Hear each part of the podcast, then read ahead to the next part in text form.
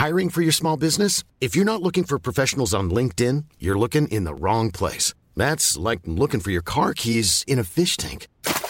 LinkedIn helps you hire professionals you can't find anywhere else, even those who aren't actively searching for a new job but might be open to the perfect role. In a given month, over 70% of LinkedIn users don't even visit other leading job sites. So start looking in the right place. With LinkedIn, you can hire professionals like a professional. Post your free job on linkedin.com slash people today. Hold up. What was that? Boring. No flavor. That was as bad as those leftovers you ate all week. Kiki Palmer here, and it's time to say hello to something fresh and guilt-free. Hello Fresh. Jazz up dinner with pecan-crusted chicken or garlic butter shrimp scampi. Now that's music to my mouth. Hello Fresh. Let's get this dinner party started. Discover all the delicious possibilities at hellofresh.com. Many of us have those stubborn pounds that seem impossible to lose, no matter how good we eat or how hard we work out. My solution is PlushCare. PlushCare is a leading telehealth provider with doctors who are there for you day and night to partner with you in your weight loss journey. They can prescribe FDA-approved weight loss medications like Wagovi and Zepbound for those who qualify. Plus, they accept most insurance plans. To get started, visit plushcare.com slash weight loss. That's plushcare.com slash weight loss. Hello, c'est Constance et vous écoutez Éphémère. Aujourd'hui, je vous livre le témoignage de Domitilla, une maman aux accouchements internationaux. Quand elle tombe enceinte de son premier enfant, Domitilla habite à Londres avec son mari. Le suivi en Angleterre est moins médicalisé qu'en France et cela va très bien à cette jeune maman qui nage en pleine insouciance de cette première grossesse. Après un accouchement assez long, Domitilla nous raconte le postpartum en Angleterre, différent de celui de la France. Quelques mois plus tard, Domitilla, son mari et sa fille reviennent en France et la jeune maman donne naissance à deux nouveaux enfants dans une maternité amie des bébés. Elle en garde un souvenir merveilleux. Le travail de son mari les fait de nouveau quitter la France et les voilà au Japon où Domitilla va accoucher une quatrième fois. En tant qu'Européenne, elle sent une différence de traitement au sein des équipes médicales, mais revenir accoucher en France est pour elle inenvisageable. C'est une Domitilla forte de ses expériences et pleine de conseils qui se livre à vous aujourd'hui. Je vous souhaite désormais une très belle écoute. Salut Domitilla Bonjour Constance Bah écoute, merci beaucoup euh, d'avoir accepté de témoigner dans mon podcast. Bah, ça me paraît normal. Écoute, c'est bien sympa. Je te suis sur Paramedicals depuis quelques temps. Donc, euh, donc voilà, j'ai trouvé que c'était sympa que tu, tu, fasses autre chose aussi. Et c'est assez naturellement que j'ai dit oui. Tu t'es dit que tu avais passé un beau moment en ma présence, c'est ça? Exactement, que ça allait pouvoir être pro et fun. Carrément. Est-ce que pour nos éditeurs et nos auditrices, tu pourrais présenter la Domitilla d'aujourd'hui et puis après présenter la Domitilla que tu étais jeune adolescente? Écoute, alors présenter la Domitilla d'aujourd'hui, j'allais dire, euh, c'est un vaste sujet. Tout dépend si tu as deux minutes ou deux heures. j'ai euh, toute, la, toute la nuit, écoute. ouais, non, non, non. Mais alors, j'ai envie de te dire, en essayant d'être concise, la Domitilla d'aujourd'hui, elle a, elle a, plusieurs casquettes, alors, euh, qui n'ont pas d'ordre particulier. La première casquette, j'ai envie de te dire, on est dans éphémère, donc je suis mère. J'ai quatre enfants. C'est déjà pas mal. Deux filles et deux garçons qui ont aujourd'hui 21, 19, 16 et 13 ans. Donc euh, j'ai des jeunes adultes et des ados. Euh, petit aparté, j'adore avoir des ados parce que souvent j'ai des, copines et des gens qui me disent Ouh là là, mon Dieu, t'as trois ados sur quatre, ma pauvre, ça doit être trop dur et tout. Et, ben non, je, dis non, ça c'est vraiment des fausses croyances parce que les ados euh, c'est challengeant, mais, c'est vraiment une, étape de la vie qui est bien sympa.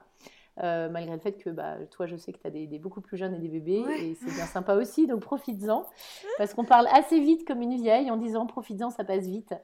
Et, euh, donc voilà, donc ça, ça c'est la, casquette maman. J'ai la casquette euh, femme et épouse parce que j'ai pas fait mes enfants toute seule. Donc je suis en couple avec mon conjoint depuis 29 ans, bientôt 30. Euh, félicitations, ouais. merci. Euh, j'allais dire j'apprécie les félicitations, mais bon, tu sais, je pense qu'on fait tous comme on peut et euh, le temps passe et en tout cas, voilà, on est, on est heureux ensemble. Et puis j'ai la casquette aussi professionnelle, c'est-à-dire que je suis orthophoniste et ça, je, détaillerai peut-être un peu plus tard dans, le, dans, dans les questions, mais j'ai travaillé sous différentes modalités. J'ai travaillé en France dans un cabinet libéral assez classique. j'ai travaillé dans un institut médico-éducatif aussi pendant cinq ans. Et puis, en raison de mutation de, mon, conjoint, à l'étranger, j'ai été amenée à beaucoup voyager, notamment en Asie. Et donc, en arrivant ici en Allemagne, je me suis lancée en téléorthophonie en 2016. Donc, ça fait bientôt 8 ans, en fait, que je suis en téléorthophonie et que je m'adresse euh, aux patients qui sont francophones, pluri-expatriés ou aux, enfants issus de couples mixtes biculturels qui parlent deux, trois, voire quatre langues dans le sein du foyer. Entre la langue du père, la langue de la mère, la langue de l'anglais, enfin l'anglais qui est souvent la langue de scolarisation, mm. et puis parfois une quatrième langue, euh, voilà. Donc ça c'est la partie professionnelle. Donc c'est vrai que euh, quand on est femme aujourd'hui, et c'est marrant parce que c'est la journée de la, mondiale des droits des femmes demain justement, je suis assez féministe moi parce que je trouve que euh, bah, c'est important en fait en tant, que, en tant que maman de ne pas être que maman, en tant que professionnelle de ne pas être que professionnelle, et en tant que conjointe de ne pas être que conjointe et d'avoir un, un, chouïa de vie perso pour soi-même, euh, ou pour ses copines, ou pour d'autres moments de sa vie. Donc c'est vrai que moi je trouve que euh, le fait d'avoir plusieurs casquettes et de pouvoir valser d'une casquette à l'autre, c'est une énorme chance qu'on a aujourd'hui en fait. Donc voilà la présentation, j'ai envie de te dire rapide. Et oui, et, on et je t'appelle depuis Munich, en Allemagne. Ouais, donc tu habites à Munich. Génial. On va parler un peu de tous ces changements et ces déménagements, en effet, tout au long de notre euh, épisode. Donc, on fait un petit bond euh, en arrière. Ah oui, attends, on n'a pas présenté la Domitia jeune ado. Qui étais-tu? Alors écoute, j'ai fait un petit exercice d'introspection en fait pour essayer de me souvenir. Alors jeune ado, euh, moi j'étais pensionnaire de la seconde première terminale, donc de 15 mhm. à 18 ans. Euh, parce que voilà, on habitait en province et donc j'ai passé mon, bac à Paris. Et je pense qu'à l'époque, j'étais plutôt, bah, comme beaucoup d'adolescents, en fait, un petit peu en recherche de, qui je suis. De... Je pense que j'étais heureuse et épanouie, mais j'étais assez timide. J'étais pas spécialement euh, très extravertie. Euh, je suis une aînée de famille, moi, donc le fait de m'occuper de plus jeunes que moi, c'est quelque chose qui a toujours été un petit peu, j'allais dire, inné et naturel. Hein, quand on est aîné de famille avec des petits frères et sœurs, on s'occupe des autres. C'est en tout cas la casquette que les parents ou la société nous, donnent à ce moment-là. Euh, donc euh, j'ai toujours voulu être mère. Enfin aussi loin que j'arrive à me souvenir, c'est pas du tout. Je me sens pas du tout obligée par la société d'avoir euh, des enfants. Enfin c'est pas du tout. Et c'est marrant parce que là je, je, saute un peu du coq à l'âne, mais quand on est arrivé en Allemagne, ici en Allemagne, ça dépend des régions, mais les gens n'ont pas forcément des grandes familles, des familles nombreuses. Et donc les gens ont tendance un petit peu à te cataloguer en se disant, euh, bah, ceux-là, ils sont euh, richissimes, euh, ou super cathos, ou super fous. Euh, ou super et du coup, toi, t'étais dans quel ah bah les trois, où les trois Je pense que j'étais les trois aux yeux des Quatre gens. Quatre enfants là, ouais, c'était en dehors de leur. mais, mais c'est marrant parce que quand je réfléchis en fait en, en avant, j'ai toujours eu envie d'avoir des enfants. Enfin, ça m'a toujours plu. Euh, je me suis toujours euh, occupée de mes cousins cousines. J'ai fait énormément de babysitting quand j'étais plus jeune, euh, voilà. Et mon conjoint, c'est un peu la même chose. Il vient d'une famille de quatre. Lui, il est le troisième, donc il est au milieu. Donc il a toujours eu des grands qui s'occupaient de lui ou pas. un petit frère. Enfin voilà, il a toujours vécu avec des cousins, et une famille. Donc pour nous, c'était pas vraiment une, question. mais je te dirais que donc, la, ouais, je suis l'aînée de famille et la, la Domitila ado, bah, comme beaucoup de gens, c'est quelqu'un qui se, qui se cherchait. Et, je me suis beaucoup trouvée d'ailleurs dans mes études d'orthophonie. Parce que j'ai commencé, euh, j'ai fait une, prépa paramédicale après le bac. Et ensuite, j'ai fait mes études d'orthophonie euh, à Bruxelles, à l'Institut Libre Mariaps. Et en fait, j'ai adoré mes études. Tant les stages, le mémoire. Enfin, je sais qu'il y a beaucoup d'orthophonistes qui disent qu'elles détestent les études et qu'ensuite elles aiment le boulot. Mais moi, à l'inverse, j'ai adoré les études. Pour plein C'était en combien de temps, toi euh, À l'époque, c'était en trois ans. Trois ans. Tu vois? Donc en trois ans, mais par contre, le, les stages et euh, le mémoire étaient inclus euh, sur euh, la deuxième et la troisième année. Donc on n'avait on avait pas des petites semaines avec quatre cours par semaine. Hein. on avait des vraies grosses semaines. On avait des gros, je me souviens plus des détails, mais on avait des, on avait des semaines à 25 heures de cours, plus des travaux personnels, plus des sous-groupes. Enfin, voilà, c'était euh, pas chômé, quoi. Ce que j'ai adoré dans mes études, je pense que c'est bah, quitter le foyer, justement, quitter les parents, quitter, enfin voilà, de, devenir autonome, euh, me préparer à manger, euh, sortir quand je veux, voir mes potes, enfin, toutes ces L'indépendance, quoi. Indépendance et autonomie. Freedom Exactement. Mais j'ai vraiment trouvé que, alors à l'exclusion de certains cours de mécanique des fluides, de je sais pas quoi, enfin bref, il y avait plein de, de cours qui ne m'ont plus jamais servi dans le futur. J'ai bien aimé en fait apprendre. J'ai aimé apprendre, j'ai aimé rencontrer des gens, j'ai aimé faire des stages. mon mémoire, je l'avais déjà fait sur l'utilisation de l'informatique. Donc c'est assez rigolo parce que maintenant je fais de la téléorthophonie et je suis aussi pas mal sur les écrans. Mais bon, voilà, je m'emballe un peu, mais bon, pour moi, entre l'ado et l'adulte, je te dirais que je suis la même personne. Euh, j'ai pas changé tellement de, personnalité et de caractère, mais je me sens beaucoup plus épanouie et beaucoup plus heureuse aujourd'hui euh, parce qu'il y a un apaisement qui vient de bah, d'avoir trouvé un, espèce d'équilibre, je pense, entre bah, toutes les casquettes euh, dont je te parlais tout à l'heure. Et, euh, et, justement, je pense qu'à l'époque, je me, je me, noyais un peu dans un verre d'eau, quoi. Tu vois, il suffisait qu'on ait des examens, je, je croulais un peu plus sous le stress et sous la pression de, bah, de l'école, des parents. De, voilà, de, est-ce que je vais y arriver? Je pense que j'avais pas forcément beaucoup confiance en moi. Et maintenant, bah, j'ai 45 ans, donc euh, je, suis aussi plus, plus épanouie, entre guillemets, dans le sens que mes enfants bah, sont déjà faits. Enfin voilà, les, problématiques de la vie, je les ai comme tout un chacun. j'ai des problèmes comme tout le monde, mais, euh, mais voilà, pour le moment, je suis, je suis plutôt dans une, une, phase de ma vie où je me sens relativement alignée, donc je me sens mieux aujourd'hui qu'adolescente. Ok, attends, tu as 45 ans, tu m'as dit que ça faisait combien de temps que tu étais avec ton mari? Ouais, on s'est rencontrés à 17 et 18 ans. Ah ouais, on est euh, d'accord. Tu, calcules, ouais, on s'est eh ben, justement, peux-tu me raconter euh, un peu votre histoire? Écoute, alors c'est une histoire comme il y en a 150 000. Hein. On s'est rencontrés en terminale à une soirée chez une amie commune au buffet. et donc, nos La bouffe rapproche. voilà, exactement. Et nos enfants aujourd'hui, ils disent ah, bah, évidemment qu'on adore tous manger dans cette famille. Nos parents se sont rencontrés dans un buffet. Euh, donc voilà, donc on s'est rencontrés au buffet d'une soirée euh, d'une copine. On a pas mal discuté. Et, euh, et, voilà, je te dirais pas que c'était le coup de foudre au premier regard, mais voilà, il y avait une bonne accroche. C'était des potes communs, du même groupe d'amis, etc. Mais on s'était jamais rencontrés. Euh, parce que mon conjoint a des parents qui sont divorcés, donc en fait il, avait, il vivait la semaine chez sa maman mm. et le week-end chez son papa qui habitait dans la même région que mes parents. Donc en fait j'avais pas eu beaucoup d'occasion de, le croiser avant pour ces raisons-là, parce qu'on n'était pas dans les mêmes écoles. Euh. Bah donc, euh, donc voilà. et après, dans notre parcours de couple, on s'est rencontrés effectivement très très jeunes. Par contre, je pense que ce qui a été pas mal avec le, recul, c'est qu'on a été pas mal séparés en fait géographiquement au moment de nos études. Lui, il a fait une école de commerce en région parisienne. Ah oui, et, moi, bah, j'étais en Belgique. Et voilà, et moi j'étais en Belgique. Et lui, en plus, dans son école de commerce euh, de... qui a duré 4 ans, il a fait énormément, il a fait deux Erasmus, donc il est parti deux fois six mois il faut replacer tout ça. Hein. C'était en 94, 95. Donc, euh, il n'y avait pas les calls en visioconférence, euh, il n'y avait pas euh, les même téléphones portables et tout, non? Ah, les téléphones portables et tout ça. Donc, en fait, à l'ancienne, on s'écrivait des lettres. et on se téléphonait de cabines téléphoniques, où on se téléphonait de nos téléphones. J'ai l'impression d'être un dinosaure, d'être un ancêtre quand je dis ça. Euh, non, mais attends, trop stylé que vous ayez tenu et que vous soyez toujours ensemble. Franchement, après euh, des études à l'étranger, des Erasmus et tout, c'est incroyable. Vous étiez Oui, mais alors justement, alors si jamais il y a des jeunes qui nous écoutent, ceci dit sur un podcast de, j'allais dire éphémère, ça m'étonne qu'il y ait des, y ait très jeunes. Mais moi, je, ou en tout cas des, des, parents qui ont des enfants ados, moi j'ai toujours dit à mes enfants, choisissez des études qui vont vous plaire, et peu importe le lieu, et ne faites pas des, des études en fonction d'une copine ou d'un copain.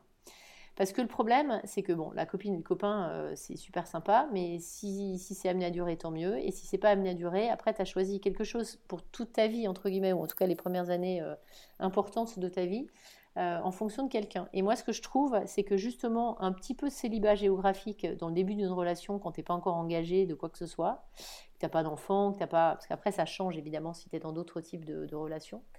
Euh, c'est pas plus mal parce que tu, ça permet de voir si l'autre te manque vraiment. Mm. Et ça permet aussi de se développer en tant qu'individu euh, tout seul. C'est-à-dire que moi, je suis hyper contente. Euh, mon mari, il a sa bande de potes d'école de, de, commerce qui sont aussi devenus mes amis, évidemment, 25 ans plus tard. mais c'est à la base, c'est ses amis. Et moi, j'ai aussi mes copines orthophonistes de, de mon école et c'est mes copines. Et bien évidemment, on partage ses amis, c'est pas le problème. Mais, mais je trouve ça assez important aussi, je trouve ça assez sympa. Euh, donc on a été pas mal séparés pendant les études et tu demandais justement à, quel âge euh, on avait décidé euh, voilà, de fonder une famille, de, s'engager, de se marier, etc. C'est assez flou dans mon regard parce que ce n'est pas, des, pas des trucs qui sont arrivés en une discussion. Quoi. On ne s'est pas levé tout d'un coup en se disant bon bah. il ne s'est pas réveillé un matin avec la bague. Exactement. Ce n'était pas comme sur Instagram. C'était pas comme ça. Tu me déçois beaucoup, Domitia. non, mais voilà. Donc, si tu veux, le, le truc, c'est que bah voilà, je pense qu'après 2, 3, 4 ans où on était ensemble, on était bien. L'âge passant, vers l'arrivée de la fin de nos études, on a commencé à se dire qu'on se marierait bien. Mon mari, il avait la la, problématique à l'époque, il était la dernière génération à devoir encore faire son service militaire.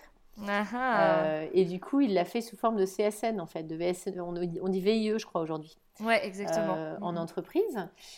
Et donc, en fait, euh, on s'est on s'est fiancé d'abord une année avant, et puis on a décidé de se marier tout de suite à la fin de, à la fin de nos études, sachant qu'on terminait nos études en même temps. donc, on a terminé nos études genre en juin 2000, et on s'est marié en septembre 2000, donc quelques mois après. Ah ouais. voilà, sachant que lui devait partir faire son CSN.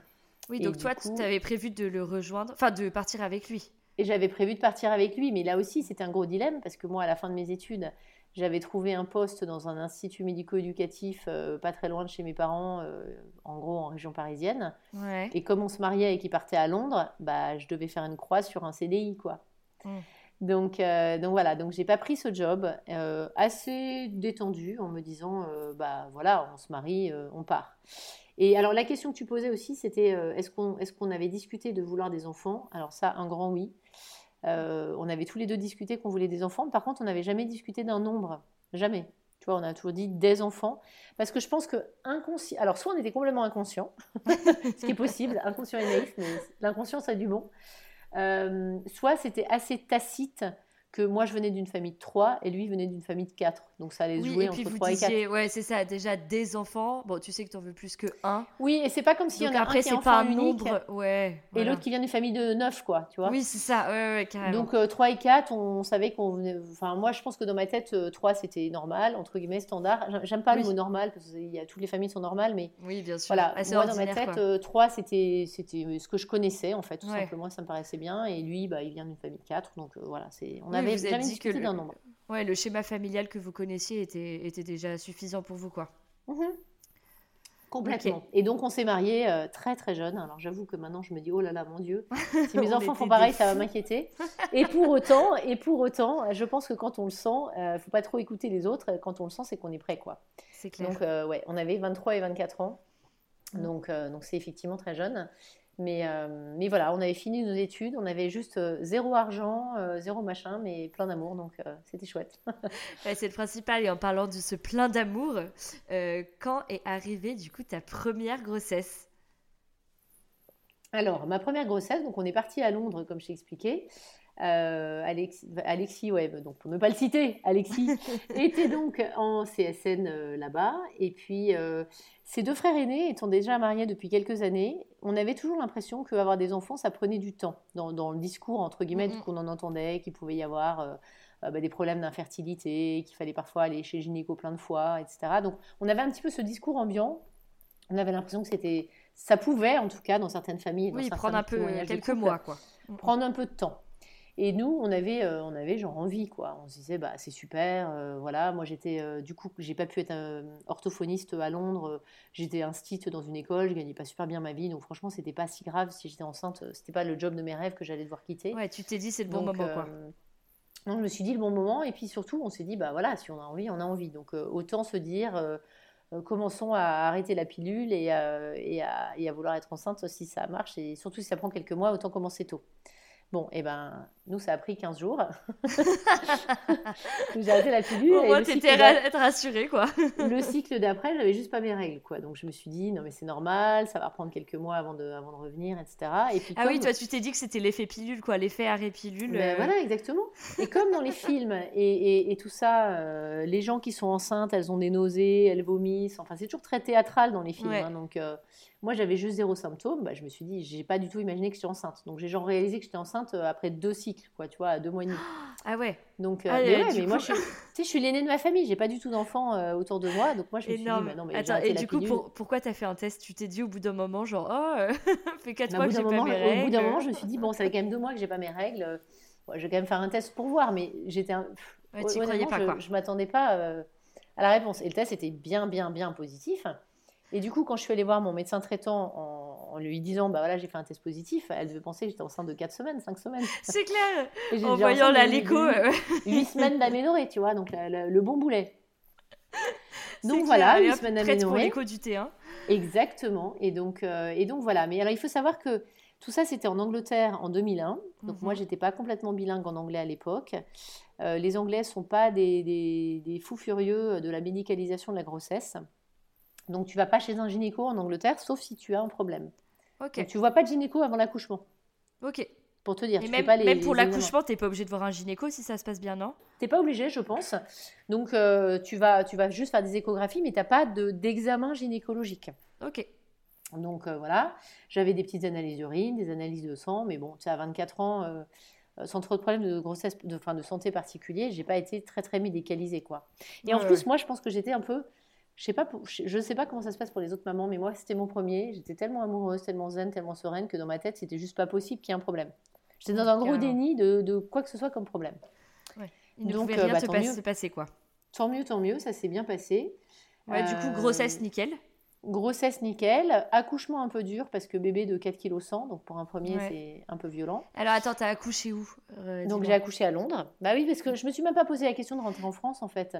Quand tu es, euh, es, sous contrat CSN, bah, tu as, l'assurance euh, santé du pays dans lequel, dans lequel ton conjoint a un travail. Ok, donc tes soins étaient remboursés Ouais, enfin j'avais des soins locaux, hein, j'avais pas de mutuelle, j'avais pas de mutuelle, donc j'avais euh, j'avais des soins locaux anglais et le NHS, qui est le National Health Service en Angleterre, n'a pas non plus réputation d'être euh, le meilleur système de santé du monde. Ouais, donc ça coûte quand euh, même, ça t'a quand même coûté assez cher tout ce suivi. Ouais, ça m'a coûté. J'ai pas souvenir que ça me coûtait beaucoup d'argent parce qu'en fait, honnêtement, j'allais pas chez le médecin. Enfin, tu vois, je me sentais bien, j'allais pas chez le médecin et, voilà. Et j'ai pas payé de mutuelle particulière, donc une fois que j'ai accouché, euh, ça a été un accouchement très très long, mais de nouveau, quand c'est ton premier, tu n'as pas vraiment de point de comparaison. Donc moi, ça a duré euh, plus de 12 heures. Euh, j'ai pas trouvé ça ni long ni court. Tu vois, j'ai pas trouvé ça ni long ni court. Moi, je... c'est mon premier. tu prends les choses comme elles viennent, j'ai l'impression. Voilà. Et puis surtout, j'avais. Alors, ça, c'est assez important de, le mentionner. J'ai ma marraine, qui est en fait une, une amie de la famille, qui est sage-femme, mhm. et qui m'a un peu pris sous son aile et qui m'avait expliqué le principe de l'autonomie. Alors l'autonomie, pour ceux qui ne connaissent pas, c'est mhm. euh, le concept de toucher son ventre et de, faire un peu comme des massages à son ventre. Notamment, le papa peut le faire aussi sur le ventre de la maman si elle est confortable avec l'idée. Euh, pour, euh, pour être déjà dans ce contact physique et dans cet accueil du bébé et que le, bébé prenne l'habitude d'être un peu massé, cajolé, etc. à l'avance. Et il y a vraiment des techniques en fait, hein. on peut genre tapoter mhm. sur le, le ventre à droite et le bébé euh, répond avec des petits coups de pied euh, du, côté où on l'a sollicité. Enfin, on peut jouer, entre guillemets, un peu avec son bébé. Et ça, euh, elle m'avait vraiment initié à ça. Et du coup, je pense qu'on avait déjà une connexion avec notre bébé avant même de l'avoir vu. En fait, on l'attendait, on, enfin voilà, on lui parlait, on la nommait, on avait déjà donné son prénom. et, et, on lui parlait in utero. Donc, comme si elle était déjà là, quoi, de l'autre côté de la paroi du, ventre, quoi. Ouais. Alors attends, pour revenir un peu en arrière, à Londres, est-ce que, du coup, après tu as accouché en France, spoiler alerte, est-ce que tu as vu des choses un peu différentes euh, avec la prise en charge en France euh, dans le milieu hospitalier? Tu arrives euh, quand tu as les premières contractions, est-ce que c'est un peu pareil On te prend en charge par des sages-femmes qui vérifient un peu ton col jusqu'à la poussée ou, c'est un système différent? Complètement. Non, ça c'était assez similaire, mais tu sais, je pense que où qu'on soit dans le monde, le corps humain d'une femme est assez similaire, peu importe la couleur de peau, peu importe ah bah, la nationalité. on fonctionne tout à peu près pareil. Et heureusement d'ailleurs, parce que ça veut dire, enfin ça j'en parlerai après, mais moi ce que accoucher à l'étranger m'a beaucoup appris, c'est vraiment ce lâcher prise et cette confiance. Et ça, ça m'a beaucoup aidé en tant que thérapeute après. Mm. C'est-à-dire que bah, faire confiance à ceux qui savent et qui ont étudié pour et qui ne sont pas dans l'émotionnel.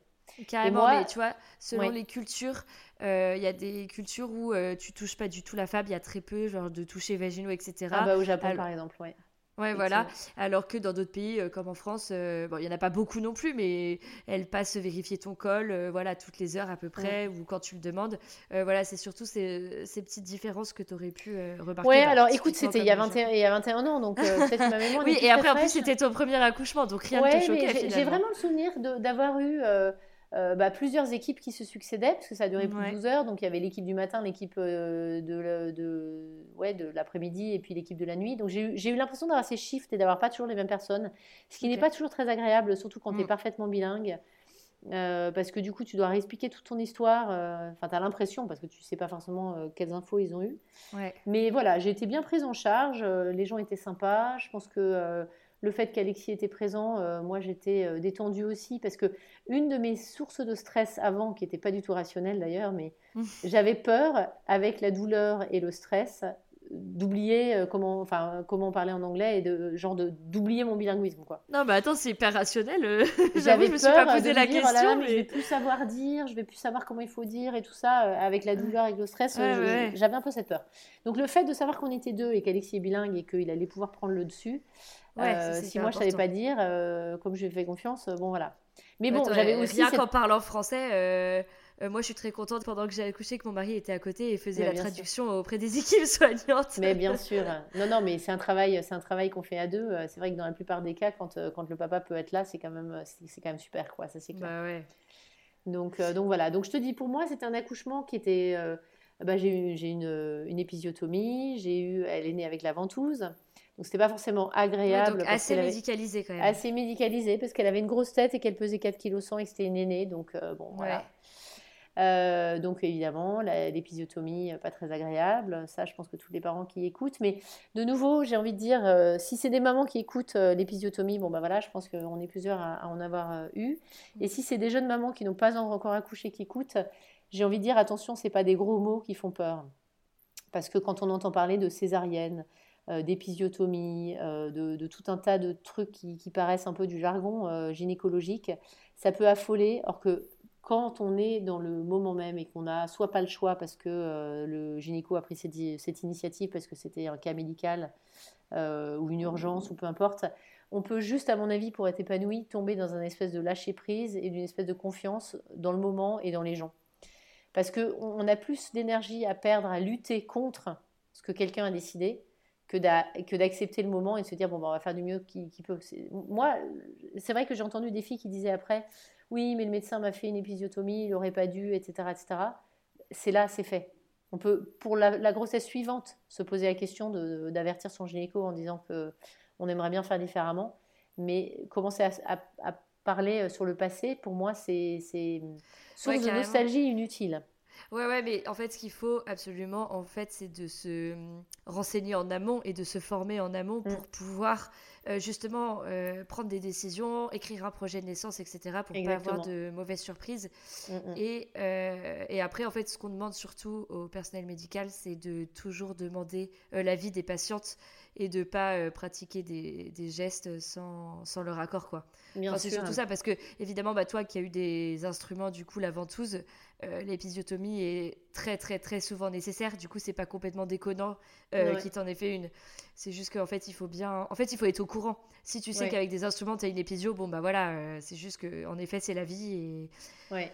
Et c'est comme ça, et on peut pas trop revenir dessus. Mais oui, se former et se renseigner avant l'accouchement. ouais, ouais, ouais. Mais ça, je pense que c'est assez important, effectivement. Donc, donc voilà. Et effectivement, les, les, Anglais, en tout cas à l'époque, étaient assez euh, pro sur euh, l'allaitement, etc. Mhm. Euh, il y avait même des associations qui s'appellent la Leche League, LLL. qui était avec une espèce de hotline disponible dans les maternités. Donc, j'ai pas été vraiment accompagnée. Euh, ils m'ont pas formée, donné des cours, etc. Mais quand j'avais un peu des crevasses au mamelon ou quand j'avais des douleurs ou quand j'avais peur d'avoir voilà, un sein qui était enflammé ou des choses comme ça, je me souviens que euh, y avait des petites dames euh, gentilles qui plus ou moins donnaient des conseils. Alors, à savoir, en Angleterre, en fait, pour des raisons notamment financières, je pense, euh, on rentre à la maison très très très vite. Mm. C'est-à-dire qu'une fille qui accouche le matin, qui n'a pas de problème particulier, elle part le soir.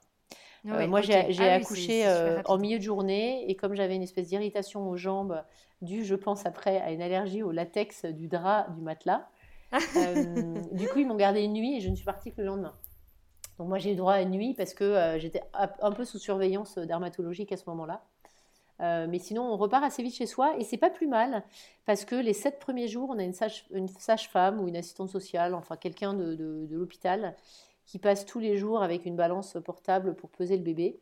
Et puis pour, euh, je pense, s'assurer du fait que la mère se nourrisse correctement, euh, qu'il y ait un père à peu près dans les parages. Enfin, et elle, elle regardait un peu ton périnée pour savoir où, si ça se remettait en place. Alors, j'ai pas du tout souvenir qu'elle m'auscultait moi. Elle s'occupait du bébé. Mais je pense qu'elle s'occupait du bébé, mais si moi j'avais été euh, pas bien ou en pleurs ou pas ok, elle devait me demander si j'avais des pertes, etc. Tu vois, je pense que. Si tu avais une demande particulière, elle aurait regardé quoi. Enfin, je pense. Hmm. Ouais. Je pense. Mais du coup, voilà, j'ai trouvé que c'était c'était du staff de la maternité qu'on nous envoyait et, et c'était confortable en fait d'avoir quelqu'un qui vient chez toi. Non, mais c'est génial ça. surtout que, tu n'as pas du tout envie, enfin, je veux dire, dans, dans, dans, les premiers 10-12 jours, tu n'as pas envie de sortir de chez toi, tu n'as pas envie de trop t'habiller. Enfin, voilà, tu, tu, mm. tu coucounes à la maison, moi, ça m'allait très bien. Oui, carrément. Je pense que la plupart des femmes aimeraient, euh, enfin, préféreraient rentrer plus vite à la maison et avoir quelqu'un qui passe plutôt que de rester 4 jours à l'hôpital, quoi. Bah, ça dépend pour le combien parce que je te dirais que là, on fait une, un zoom en, avant. Mais pour mon quatrième, je suis restée quasiment une semaine à la maternité et j'étais bien contente parce que je me suis plus reposée à la maternité ah, bah oui, as raison. qu'avec les trois autres à la maison. Donc, euh, mais en tout cas, pour un aîné, ouais, je pense que si on a la chance, j'allais dire, d'être dans un couple stable euh, avec, euh, avec un logement décent et puis, euh, et puis enfin, voilà, un lit frais qui nous attend, c'est peut-être plus cool d'être chez soi, ouais, c'est clair. Mm.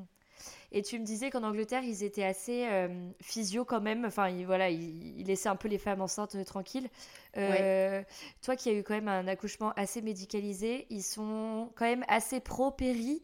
Euh, comme en France où c'est un peu devenu la norme et c'est il faut vraiment le dire que tu n'en veux pas pour que ce soit pris en compte ou au contraire ils sont très sans péri et il faut vraiment la demander Ouais, ils, sont très à te demander. Je, me souviens qu'il m'avait dit est-ce que vous voulez une péridurale ou pas? Moi qui n'avais aucune idée, j'avais dit bah, est-ce que je peux vous répondre le jour même en fonction de ce que je sens? Il m'avait dit avant 5 cm, oui.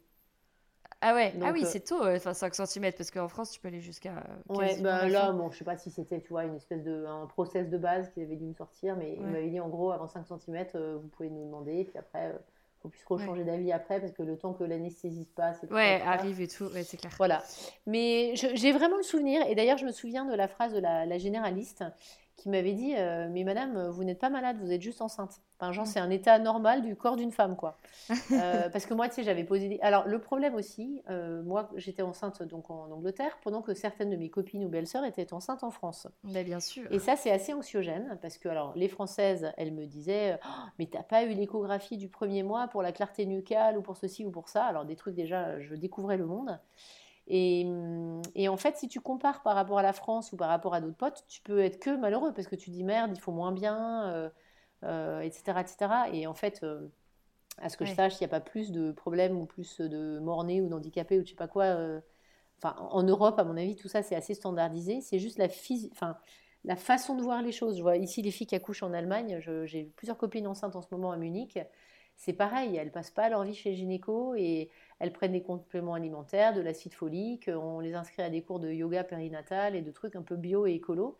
Euh, et, finalement, euh, je pense que c'est à partir du moment où on se dit que le fait d'être enceinte, sauf cas particulier évidemment, si on a déjà une maladie préexistante euh, ou des choses, bon, ça chacun se connaît, mais si on est normalement en pleine santé et que c'est une grossesse qui est désirée, et que euh, on, suit les règles élémentaires de euh, pas d'alcool, euh, une alimentation suffisamment variée, équilibrée, etc.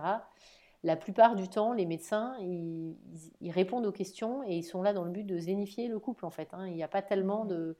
de, choses à faire parce que moi, j'ai trouvé que plus on médicalise, plus ça amène des questions qui sont en fait anxiogènes.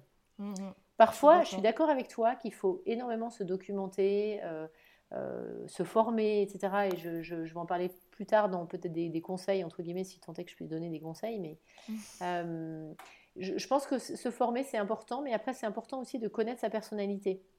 C'est-à-dire qu'on n'a pas tous toute la même personnalité. Il y a des mamans qui sont, euh, enfin des femmes, euh, qui sont très très très dans le lâcher prise et qui se disent mais pas de problème, moi je fais confiance à tel hôpital, à tel gynéco et à telle maternité, ça va bien se passer, il n'y a pas de souci, j'ai pas besoin de tout savoir, je ferai ce qu'ils me disent et ça ira.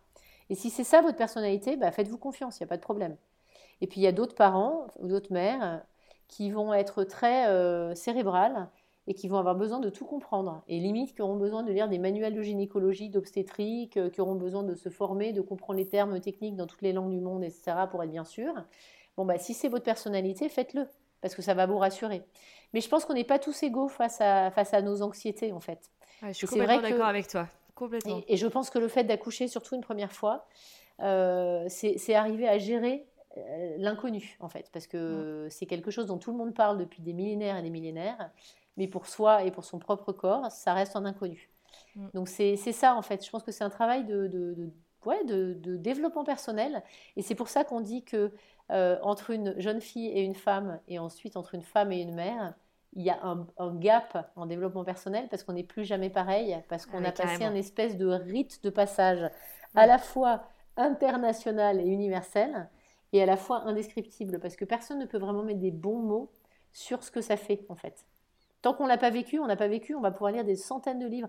Et le problème aussi, c'est que je trouve que dans les films, euh, dans la littérature, dans les trucs, les, accouchements, c'est toujours présenté comme un truc qui est extraordinaire, euh, incroyable, et on te montre du sang, et on te montre des pleurs, et on te montre des trucs, euh, des gens qui crient, du staff médical. Tu sais, sur Netflix, ça fait vendre. Tu vois, les médecins qui courent dans tous les sens, les infirmières qui, voilà, les trucs, les tubes, les bips et tout. Et en fait, ça peut être très médicalisé, mais ça peut être très naturel. Et en fait, je pense que chaque accouchement, c'est comme, c'est comme chaque euh, chose qui se passe dans la vie, ça, ça reste une histoire, en fait. Et donc, je pense que les, femmes enceintes qui écouteraient, ce que enfin, moi, j'essaie de, me dire, c'est connaissez-vous. Et si vous sentez que vous êtes quelqu'un de très zen, qui fait confiance, bah, faites confiance à votre médecin et ça se passera comme ça doit se passer, et j'espère correctement pour vous. Et euh, si, vous si vous savez que vous avez besoin d'être super préparé, et euh, eh ben, préparez-vous super bien, comme ça vous n'avez pas de regrets et vous avez l'impression de tout savoir. Mais vous ne saurez jamais tout, de toute façon. Je ne peux pas tout anticiper. Non, mais c'est exactement ça. Il faut se connaître, savoir ce dont on a besoin. Et il faut arriver aussi, je pense, suffisamment reposé. C'est-à-dire qu'il euh, il y a beaucoup de mères, qui, euh, surtout les femmes qui bossent, en fait, qui vont prendre quelques jours ou quelques semaines de congé maternité avant et qui vont tout d'un coup euh, arriver épuisées à l'accouchement parce qu'en fait elles vont vouloir repeindre la chambre du bébé, euh, mm. faire 10 allers-retours chez Ikea pour acheter le lit, les rideaux, les machins, les trucs, nettoyer toute la baraque et tout. Ah, et ça c'est le syndrome de nidification ou je sais pas quoi là. Exactement. Et arriver à la maternité complètement épuisée. Et en fait c'est facile à dire et avec du recul euh, ça paraît hyper évident, mais si on peut arriver à reposer, c'est comme un espèce de marathon. Je veux dire, il faut une ah, préparation à l'avance, mais il faut des jours de repos musculaire. Et bien là, c'est le marathon du périnée. Donc, euh, reposez-vous. Il, faut être prêt. Ouais. Ça, c'est sûr. Ok, donc ta fille, ton aînée arrive dans ta famille. Euh, j'espère que vous trouvez un équilibre assez rapidement à trois. Comment ça se passe? Écoute, le postpartum, euh, comme on l'appelle, ça s'est super bien passé parce que on était éclatés, on dormait pas, mais on passait notre temps à, à, contempler notre petite merveille en se disant qu'on avait quand même bien travaillé, que c'était super génial et super magique. Euh, et on Est-ce qu'il y avait un congé paternité à ce moment-là? Ah non, non, non, non, non, non, non, Il faut pas rêver. En, VIE, tu es considéré comme un stagiaire plus. Hein. Tu n'as pas non plus des. il, avait, il, a peut-être eu, peut-être eu deux jours, tu vois. ok, il était là le soir, quoi. Exactement. Donc ça, c'est vrai que c'était chouette. Euh, mais voilà, écoute, j'avais, j'avais une tante, j'avais des, des cousins, j'avais des voisins, j'avais des gens comme ça. Ma mère est venue ah ouais, après pas toute seule, jours. Donc, euh, donc ça, c'était plutôt chouette. Et je te dirais que euh, pour un premier, tu es éclaté tout le temps, mais en même temps, tu n'as que ça à faire. Donc, quelque part, j'ai eu l'impression de passer euh, le premier mois éclaté, épuisé, mais je dormais l'après-midi, le matin, la nuit, pas le soir. Enfin, T'as juste plus de rythme. Tu sais en fait, c'est ça, c'est le rythme qui épuise parce que tu peux avoir éventuellement des occasions de dormir, mais encore faut-il les saisir. Oui, mais c'est ça. Et puis tu sais pas, en fait, tu sais pas quand ton gosse s'endort, tu sais pas si c'est pour deux heures, deux minutes, euh, la, demi-journée. Enfin, je, crois qu'en fait, on s'est laissé porter par le truc. Moi, je, j'étais éclatée, mais j'étais heureuse. Donc en fait, le bonheur, ça fait tenir, je pense. Et ça, m'amuse parce que j'ai croisé l'autre jour une, une jeune maman qui avait accouché, qui était toute pimpante. Elle s'était certainement maquillée un peu, mais elle était genre resplendissante, genre rien ne s'était passé, alors que son bébé avait deux mois. Et je sais très bien qu'elle dort pas la nuit. Et je, et je, me dis vraiment, le bonheur, ça fait tenir. C'est-à-dire que tu as beau avoir des cernes, as beau, voilà, si tu es, si es heureux, si tu es content, bah, souvent tu as, as, quand même une bonne tête, en fait, à la fin. Carrément. Mais, voilà, donc je te dirais que le postpartum s'est bien passé. Et puis on a eu de la chance parce que euh, j'ai allaité ma fille, ça se passait euh, globalement bien. J'ai eu pas mal de, de, douleurs et de trucs, mais rien de rien d'hallucinamment euh, grave qui a, qui a fait flancher mon accouchement, enfin mon, mon allaitement. C'était un vrai projet pour toi d'allaiter? C'était quelque chose qui te tenait à cœur? Bah, projet, j'en avais envie, mais je ne m'étais pas mis de date, tu vois. Je, et j'ai arrêté à trois mois. Et ça, c'est assez rigolo parce que les fausses croyances. Vers deux mois, euh, ma mère et ma belle-mère, toutes les deux, m'ont toutes les deux dit Ah bon, mais t'as encore du lait, mais c'est incroyable, bah, c'est super, mais t'as encore du lait, c'est fou. Et bah, à trois mois, j'avais genre plus de lait.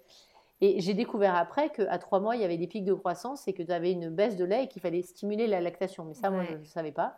Donc à trois mois, j'ai eu genre plus de lait et je me suis dit, bon, bah, c'est le bah, moment de passer au bilan. Ce que je n'ai pas fait pour mes suivants. Mhm. Donc comme quoi, c'est important de, s'informer. Voilà, et j'ai une petite poulette qui a fait ses nuits relativement vite. Et ça aussi, je pense que euh, ça a participé au fait qu'on ait eu envie d'avoir un deuxième euh, deux ans et demi après, même pas en fait. Ouais. Donc, euh, enfin, du coup, un an et demi après, mais qui est né Ouais, euh, deux ans et quelques. ouais. Voilà, parce qu'elle a fait ses nuits relativement vite. C'était bon, alors déjà, c'était une bonne mémère, elle était bien, bien épaisse, donc je pense que elle manquait de rien. Enfin, finalement, quand t'as, quand t'as- non mais quand t'as un bébé avec euh, avec quatre bras autour de toi toute la journée, tu, tu manques, tu manques pas de grand chose en fait. Mm, mm. Donc, euh, donc voilà, donc elle a fait ses nuits rapidement. Euh, moi, j'ai quand même repris le boulot. Euh, Ok, donc euh, j'ai- dans- là où tu étais instit Exactement, là où j'étais ainsi, j'ai repris le boulot. Et puis, quand elle a eu un an et demi, bah, je suis tombée enceinte de sa sœur. Voilà. Euh, Est-ce que tu as déménagé entre-temps Euh, non, j'ai pas déménagé. Donc vous êtes resté à Londres euh, pendant tout ce temps-là? Là, je suis restée. Ah non, non, non, attends, excuse-moi, attends, j'ai pas déménagé. Si, bien sûr que si, j'ai Ah déménagé. bah je me disais, c'est marrant, Excuse-moi. Villiers, normalement ça dure un an. Ouh là là, je suis pas réveillée. Non, non, bien sûr, j'ai déménagé. Bah, ensuite, on est parti en France, dans le Jura. Ah oui, d'accord. Euh, donc deuxième donc, grossesse en France. Deuxième grossesse en France, dans le Jura. Alors, d'ailleurs, dans le Jura, j'ai accouché deux fois, donc de ma numéro 2 et mon numéro 3, à Lons-le-Saunier. Et à l'époque, donc c'était en 2004 et 2007, c'était la première maternité de France qui avait obtenu le label de l'OMS, donc l'Organisation mondiale de la santé, le label Ami des bébés. Ah ouais, génial. Et donc ce fameux label Ami des bébés, c'était, si je me souviens bien, il y avait une charte euh, avec tout un tas de, de- de règles que vous pouvez retrouver assez facilement, je pense, en ligne. Ami des très bébés, physio, surtout- nature. euh, C'est très nature. ouais. Euh, il y avait, euh, du coup, il fallait rédiger son projet de naissance. Et Mhm. puis, il y avait des projets, projets de naissance type pour ceux qui n'avaient pas trop d'idées. Euh, et puis, il favorisait beaucoup l'allaitement, mais sans imposer non plus. Donc, c'était assez bienveillant, en fait, cette affaire. C'est hyper pionnier euh, pour euh, Ouais. 2004-2005, je trouve, parce que là, Mm. on en parle de plus en plus, mais ça fait euh, 3-4 ans, quoi, pas, pas Mm. tant que ça. Et ben, c'était la première. ouais, Lance-le-Saunier, vous le saurez. Première nat- Eh voilà. maternité. Et moi, bah, par chance, j'habitais pas très loin de là-bas. Donc, euh, c'est là que j'ai accouché, assez naturellement. Ok, et du coup, est-ce que tu avais un projet euh, physio? Est-ce que tu as, voulu tenter le sans péri Est-ce qu'il y avait des cours de prépa à la naissance un peu stylés euh, dans Alors, les cours de prépa à la naissance m'ont beaucoup servi à me faire des copines, en fait, pour être honnête. Ah, mais c'était avec ça, c'est trop cool du- aussi, quoi. C'était avec les mamans du coin, donc il y avait la pharmacienne du village, il y avait moi, il y avait euh, deux trois voisines, et donc voilà. Et donc euh, les papas étaient invités évidemment, ils venaient, euh, ils venaient à la plupart des rendez-vous d'ailleurs. Et donc on s'est fait des, des potes en fait, on s'est fait pas mal de copains. Euh, bah, pour nous c'était donc là je vais grouper euh, ma deuxième fille et Ouais, mon premier carrément. garçon parce que c'est à peu près les mêmes dans le sens que c'était la même maternité et c'était en France. Sinon on en a pour 5 heures. hein. Ouais, c'est clair. Mais donc voilà, donc là c'était sympa. Les cours de préparation à la, à la naissance étaient avec une, une sage-femme euh, qui était extraordinaire. Donc un, un big up à toutes les sages-femmes qui nous écoutent. Franchement, euh, je dis souvent, elle m'a servi de copine, de psy, de sage-femme, de tout quoi. Non, mais elles sont extraordinaires, les Euh, sages-femmes. On le de- dira jamais assez.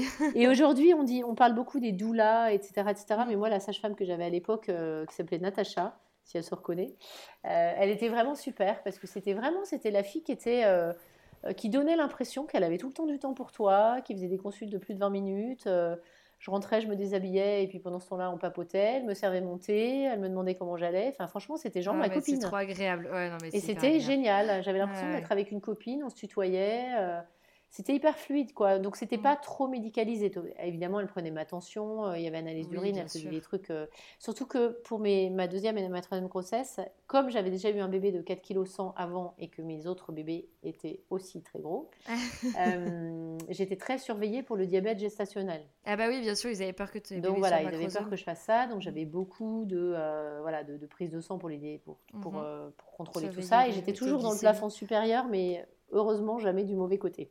Ouf. Mais toujours dans la limite supérieure. Mhm. Donc voilà, donc euh, les super suivis sage-femme. Et puis alors mon seul stress, c'est que euh, bah, j'ai accouché euh, pour ma deuxième euh, au mois de février et pour mon troisième au mois de mars, deux ans plus tard. Et en fait, donc c'était en hiver. Et dans le Jura, en hiver, il y a de la neige et la maternité est à une heure de route de ton domicile. Ah Donc, ouais, t'étais quand même toujours- détente. euh. toujours le gros stress euh, de, de devoir accoucher. euh, bah, voilà, si jamais les routes sont bloquées ou que le chasse-neige n'est pas passé la nuit, etc. J'avais toujours un peu ce stress. Mais alors, aux Rousses, pour ne pas citer le village, il y a beaucoup de pompiers, beaucoup de, voilà, de, cellules d'aide euh, pour les skieurs. Et donc, euh, bah, ces, ces gens-là peuvent aussi euh, aider pour les accouchements ou d'autres types d'urgences. Donc, j'étais à la fois un peu soucieuse de ça et en même temps pas trop stressée parce que tout le monde m'avait dit aussi quand ton premier accouchement est hyper long, bah, au pire, on divise par deux le temps pour le deuxième, Mhm. mais tu vas pas passer à accoucher de 12 heures pour le premier à 30 minutes pour le deuxième. Tu vois? C'est assez, Ouais, assez unlikely, comme on dit en anglais. C'est assez rare. Donc voilà, surtout que ma deuxième faisait 4 kg 2 et mon troisième faisait 4 kg 6. Donc, euh, Ah ouais, non mais attends, tu mangeais McDo tous les jours là, c'est pas possible. Mais même pas, mais non, mais je pense que c'est à cause du diabète gestationnel, plus ou moins. Ouais, ouais. Euh, et parce que, honnêtement, oui, alors je suis une bonne mangeuse. En plus, euh, dans le Jura, euh, je, évidemment, La raclette, le fromage, ouais, et ça. bien, et bien évidemment, et bien évidemment, c'est clair. Donc il y avait évidemment certainement mon, mon côté bonne fourchette, mais, euh, Ouais. mais je pense qu'il y avait cette histoire de, de, de possible potentiel Ouais, peut-être éventuellement un petit diabète gestationnel. quoi. Plus la génétique de mon mari qui est quand même rugbyman et qui est pas non plus un gringalet. Donc, euh, donc voilà, tout ça, euh, tout ça a aidé. Mais je dirais que moi, de mon expérience en France, c'était clairement mes deux accouchements les plus sympas et les plus faciles, surtout parce que c'était en français et que du coup j'étais dans ma langue de confort. Euh, Mais et Surtout que que- la maternité avait l'air top, enfin honnêtement. Ah bah la euh, maternité était top. euh, La sage-femme qui me suivait n'est pas venue aux accouchements parce que c'était pas son rôle, mais elle était en backup et, et elle était super. Euh, le gynéco, je me souviens même plus de sa tête. euh, voilà tellement ça Ah, c'était quand même un passé. gynéco qui a fait Ouais, un obstétricien qui passait, mais bon, il y a les sages-femmes sur place. Le gynéco, Oui, il au moment de la délivrance, il Oui, vient oui, les, cinq dernières minutes. hein, donc, euh, Ah ouais, ouais. Ah ouais, parce que euh, moi, pour mes accouchements, c'était que sage-femme. Tu vois, les Ouais. gynécos sont appelés que si ça se passe mal. Enfin, ça se passe mal où il faut des instruments. Oui, mais voilà, mais bon, bah, pour ma, ma deuxième, ça se passait super bien, mais le gynéco est venu parce que je pense qu'il était dans le couloir de passage. oh, je vais Euh, venir et- voir ce qui se passe par ici. Et pour Ça mon sympa. troisième, il avait le cordon un peu court, et donc comme c'est un Ah bébé de ouais. 4 kg aussi, il voulait être sûr, quoi. Mais, euh, Mm. mais bon, il n'y avait pas trop de problématiques euh, particulières. Donc voilà. Est-ce que l'accouchement euh, sans péri te tentait ou pas du tout? Alors ça me tentait parce que moi je suis assez naturelle, mais en même temps, euh, je t'avoue que j'avais eu un accouchement très long pour mon aîné, et j'avais Ouais. déjà quand même pas mal souffert avec cette histoire de, de- d'épisio et tout ça, et du coup ça me faisait un peu peur. Ouais, ouais, ouais. Flemme d'avoir super mal euh, des heures et des heures avant en plus. euh, Et puis manque de confiance en moi, en mes capacités et en mon corps. Et c'est là aussi où je dirais vraiment aux jeunes mamans qui nous écoutent, apprenez à avoir confiance en soi en fait. Parce que je pense qu'à l'époque, j'avais pas confiance en moi et j'avais personne pour me dire euh, mais si t'es fort, tu vas y arriver, t'es strong. Euh, Je pense qu'aujourd'hui, les jeunes générations, et je le vois sur mes filles aînées, on est plus féministe, on est plus sportive, on est plus encore, on est plus, il y a moins de tabous, il y a moins de tout ça, et je pense qu'on on- on nous remonte aujourd'hui. ouais. Aujourd'hui, moi, chaque fois que je vois une femme enceinte, je dis mais fais confiance à ton corps, fais confiance au médecin, euh, prépare-toi, fais du sport. C'est- C'est comme un effort sportif euh, plus plus, certes, mais c'est c'est un- c'est quelque chose qu'on est capable de faire. Je veux dire, on est né depuis des générations et des générations, les femmes sont capables d'accoucher. Et en fait, le truc de la péridurale, ça te, ça te, dé, ça te rend plus capable d'un truc que normalement tu es censé savoir faire. Mm, mm. Et en fait, moi, j'aurais aimé qu'on me parle comme ça à l'époque. J'aurais aimé qu'on me, qu'on me rende Ouais. Tu euh, ma un confiance. peu de pas avoir Bah, j'ai pas de regrets parce que c'est pas ma nature hein, et puis Ouais. parce que je trouve que ça sert à rien d'avoir des regrets, tu vois ce que je veux dire, euh, je, tu Ouais, en passé toute ta vie. Donc j'ai Oui, pas mais de t'aurais regrets. bien aimé en y repensant? De, Ouais, de en y repensant, j'aurais bien aimé parce que je me dis que tu te remets plus vite en fait. Mm. Euh, tu es plus vite sur pied, euh, que c'est moins de produits chimiques dans ton corps et dans potentiellement celui de ton bébé. Donc euh, oui, avec du recul, j'ai pas de regrets, mais si c'était à refaire différemment, je, je- peut-être que je tenterais, ouais. Je Ouais. pense que je serais plus capable. Mais du coup, là, euh, donc, tes deux accouchements en France se sont quand même très bien passés, Mhm. apparemment. Et les postpartum, du coup Ah bah les postpartum, j'allais dire, c'est crescendo avec le travail que tu as à la maison. C'est-à-dire que pour un deuxième, bah, tu as l'aîné à gérer, donc tu as deux rythmes. Ça, j'ai trouvé ça épuisant. Pour moi, je le dis souvent, c'est le, le deuxième, au-delà du fait de, de l'enfant en particulier, mais le deuxième, pour moi, c'est le plus difficile. Ouais, alors Parce que moi, pas du tout, tu vois, c'était la première. Ah, Passer de 0 à 1, pour moi, c'était oh, un... oh là là, horrible. Le fossé, Ah ouais. le creux, la, la- la falaise, tout ce que tu veux. Ouais, mais tu vois, on est, une fois de plus, on est tout différent. Moi, passer de Ouais. 0 à 1, c'était voulu, c'était attendu. euh, tu vois, on était heureux, on était éclatés, mais on savait que c'est normal. Et Ouais. deuxième, bah, on pouvait plus vivre comme on avait vécu pour l'aîné, c'est-à-dire que je pouvais plus faire des siestes à n'importe quelle heure de la journée. Mon aîné, elle allait à la crèche. Euh, je devais, enfin, j'avais des horaires avec la crèche pour la- l'aîné pendant que je devais aller. Donc, j'étais tout le temps en train de regarder ma montre, ça m'allait plus du tout, tu vois. Mm. Euh, et puis, ma deuxième, elle a pas fait ses nuits tout de suite. Elle a, pff, ça a duré 7 ou 8 mois avant qu'elle se, qu'elle fasse des nuits. Donc, ouais, c'est euh, épuisant aussi. du coup, c'était clairement beaucoup plus épuisant, tu vois. Carrément. Donc euh, voilà, donc euh, je dirais ça. Et puis après, le troisième, bah, c'est un peu différent dans le sens où là, pour le coup, les deux aînés, ils jouent déjà un peu entre eux. Mm, vois. ça, c'est chouette. Euh, alors, ils jouent ou ils se bastonnent, mais en tout cas, ils s'occupent. Tapez-vous, mais dans votre chambre. voilà, mais du, mais, mais du coup, tu n'as pas l'impression d'abandonner le premier pendant que tu allaites le deuxième, par exemple? Ouais, carrément. Tu vois? je comprends Parce que souvent, tu as l'impression d'abandonner le premier quand tu t'occupes du deuxième, même quand tu vas changer une couche, le premier est en autonomie. Et, moi, elle avait que deux ans et demi, donc elle était en fait assez petite. Ah oui. Euh, quand on a eu le troisième, les filles avaient 3 et 5 ans, donc c'était déjà des petites, euh, voilà, des petites cocottes qui allaient à la crèche, qui allaient à l'école, à la maternelle. Elles avaient déjà des petites copines. En effet, elles jouaient ensemble, quoi, trop sympa. Et puis, et puis elles avaient déjà un bon langage. Alors nous qui sommes orthophonistes, c'est très important pour nous. oui, mais parce qu'à 3 et 5 ans, des enfants, ils peuvent exprimer qu'ils sont contents ou pas mm. contents.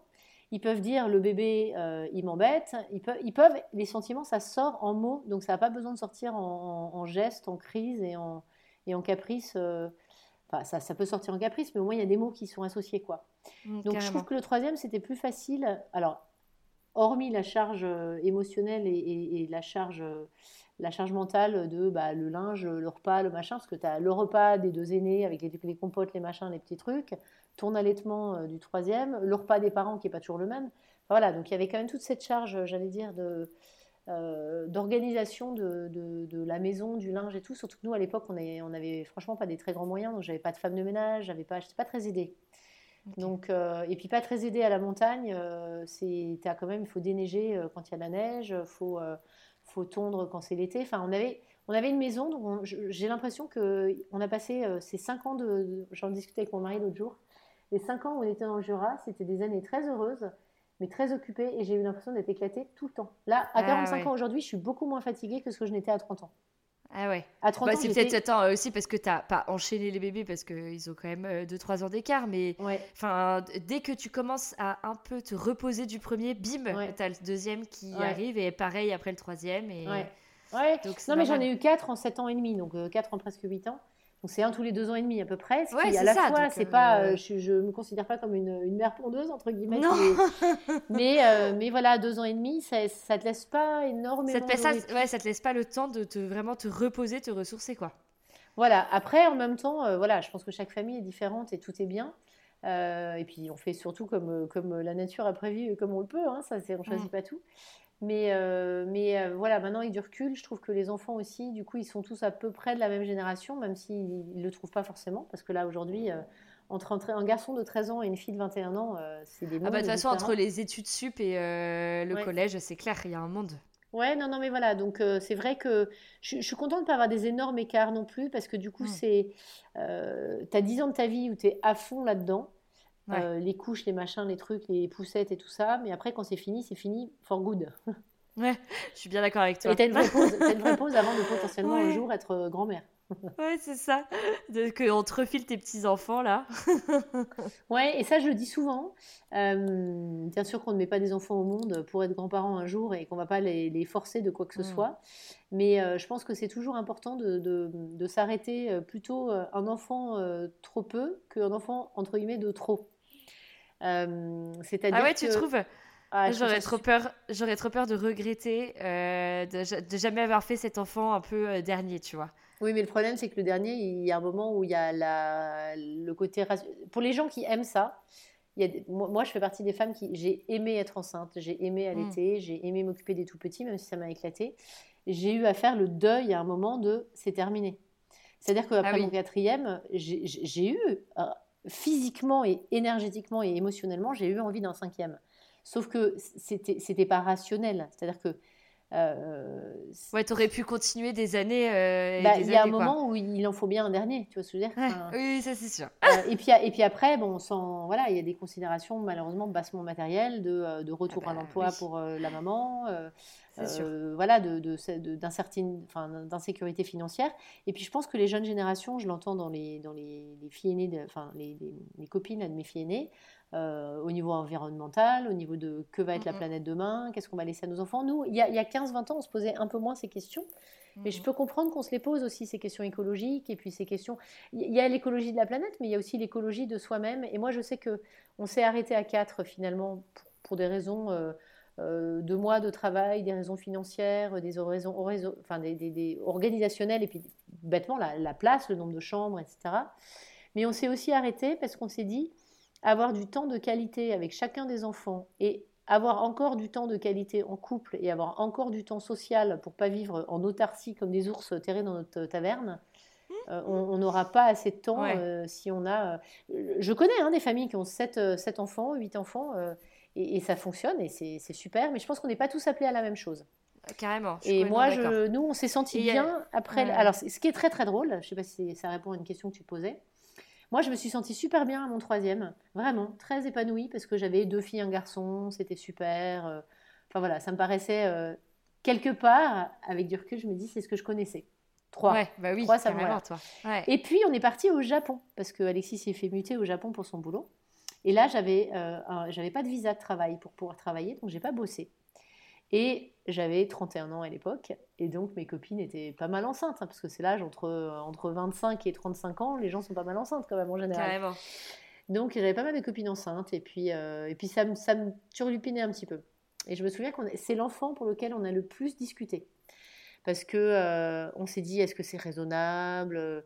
Est-ce que ça va pas coûter trop cher? Et puis on est quand même au Japon, et puis on devient quand même euh, plus fatigué, et puis euh, que vont penser les grands frères et grandes sœurs? Enfin bref, on s'est posé plein de questions, je pense rationnelles. Hein, oui, bah, carrément, Et puis c'était en 2009, il y, avait un peu une crise économique euh, à ce moment-là, on se disait mais attends, et si jamais on est tous les deux au chômage Et puis, euh, enfin voilà, donc des questions, euh, j'allais dire saines, ah bah que, complètement, complètement, que tout un tas de parents peuvent se poser. Puis on se disait bah voilà, on est en expatriation au Japon, mais si son contrat s'arrête, on n'a pas de maison en France, on ira où Enfin, on fait comment?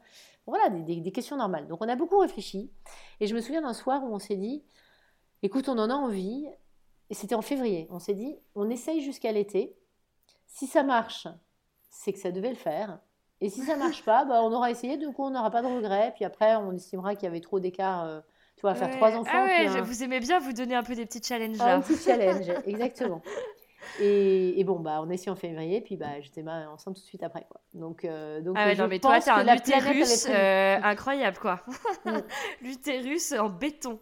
Ouais, ouais, ouais. Non, mais alors, j'imagine que des personnes peut-être plus, plus infertiles ou qui sont plus en galère euh, doivent être très envieuses ou très jalouses d'écouter mon parcours. Il n'est pas tout rose, mon parcours. C'est-à-dire qu'après, j'ai mis un stérilet et je suis tombée enceinte sous stérilet dans cinquième ça, ça a été quand même vachement difficile. C'est la première fois que je raconte, euh, j'allais dire, euh, en public. Mais je, à, titre de prévention, je trouve ça important de le dire. Euh, parce que bon, on m'avait mis un, un Alors, entre-temps, on était parti à Singapour. Ah non, alors attends, il faut peut-être que je termine sur, sur mon troisième. Ouais, on va d'abord terminer sur le Japon. Voilà, on termine alors, sur attends, le Japon. donc du coup, tu décides, vous décidez que vous allez en faire un. Hop, tu tombes enceinte immédiatement. Immédiatement. Et je me souviens que c'était féerique parce que moi, j'ai toujours annoncé mes grossesses assez vite, en fait. J'ai pas attendu les trois mmh. mois, etc. Parce que je me connais, je suis hyper émotive, je suis super euh, sensible. Et donc, je savais très bien que si je faisais une fausse couche, j'allais être triste. Et que si je suis triste, bah, autant que les gens comprennent pourquoi. Euh, j'allais le dire, quoi. Enfin, tu vois. Mmh, mmh.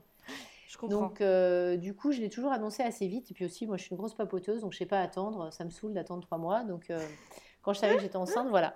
Mais pour le quatrième, on a quand même décidé d'attendre euh, la fameuse première échographie et, voilà, et d'être sûr et, tout ça, parce qu'on s'est dit, bah, on va l'annoncer à nos enfants. Donc s'il y a quelque chose qui se passe pas bien, c'est pas la peine de perturber des petits enfants, quoi. Mm, mm. Donc voilà, donc le gynéco nous avait dit que le bébé était bien accroché, que l'échographie était OK.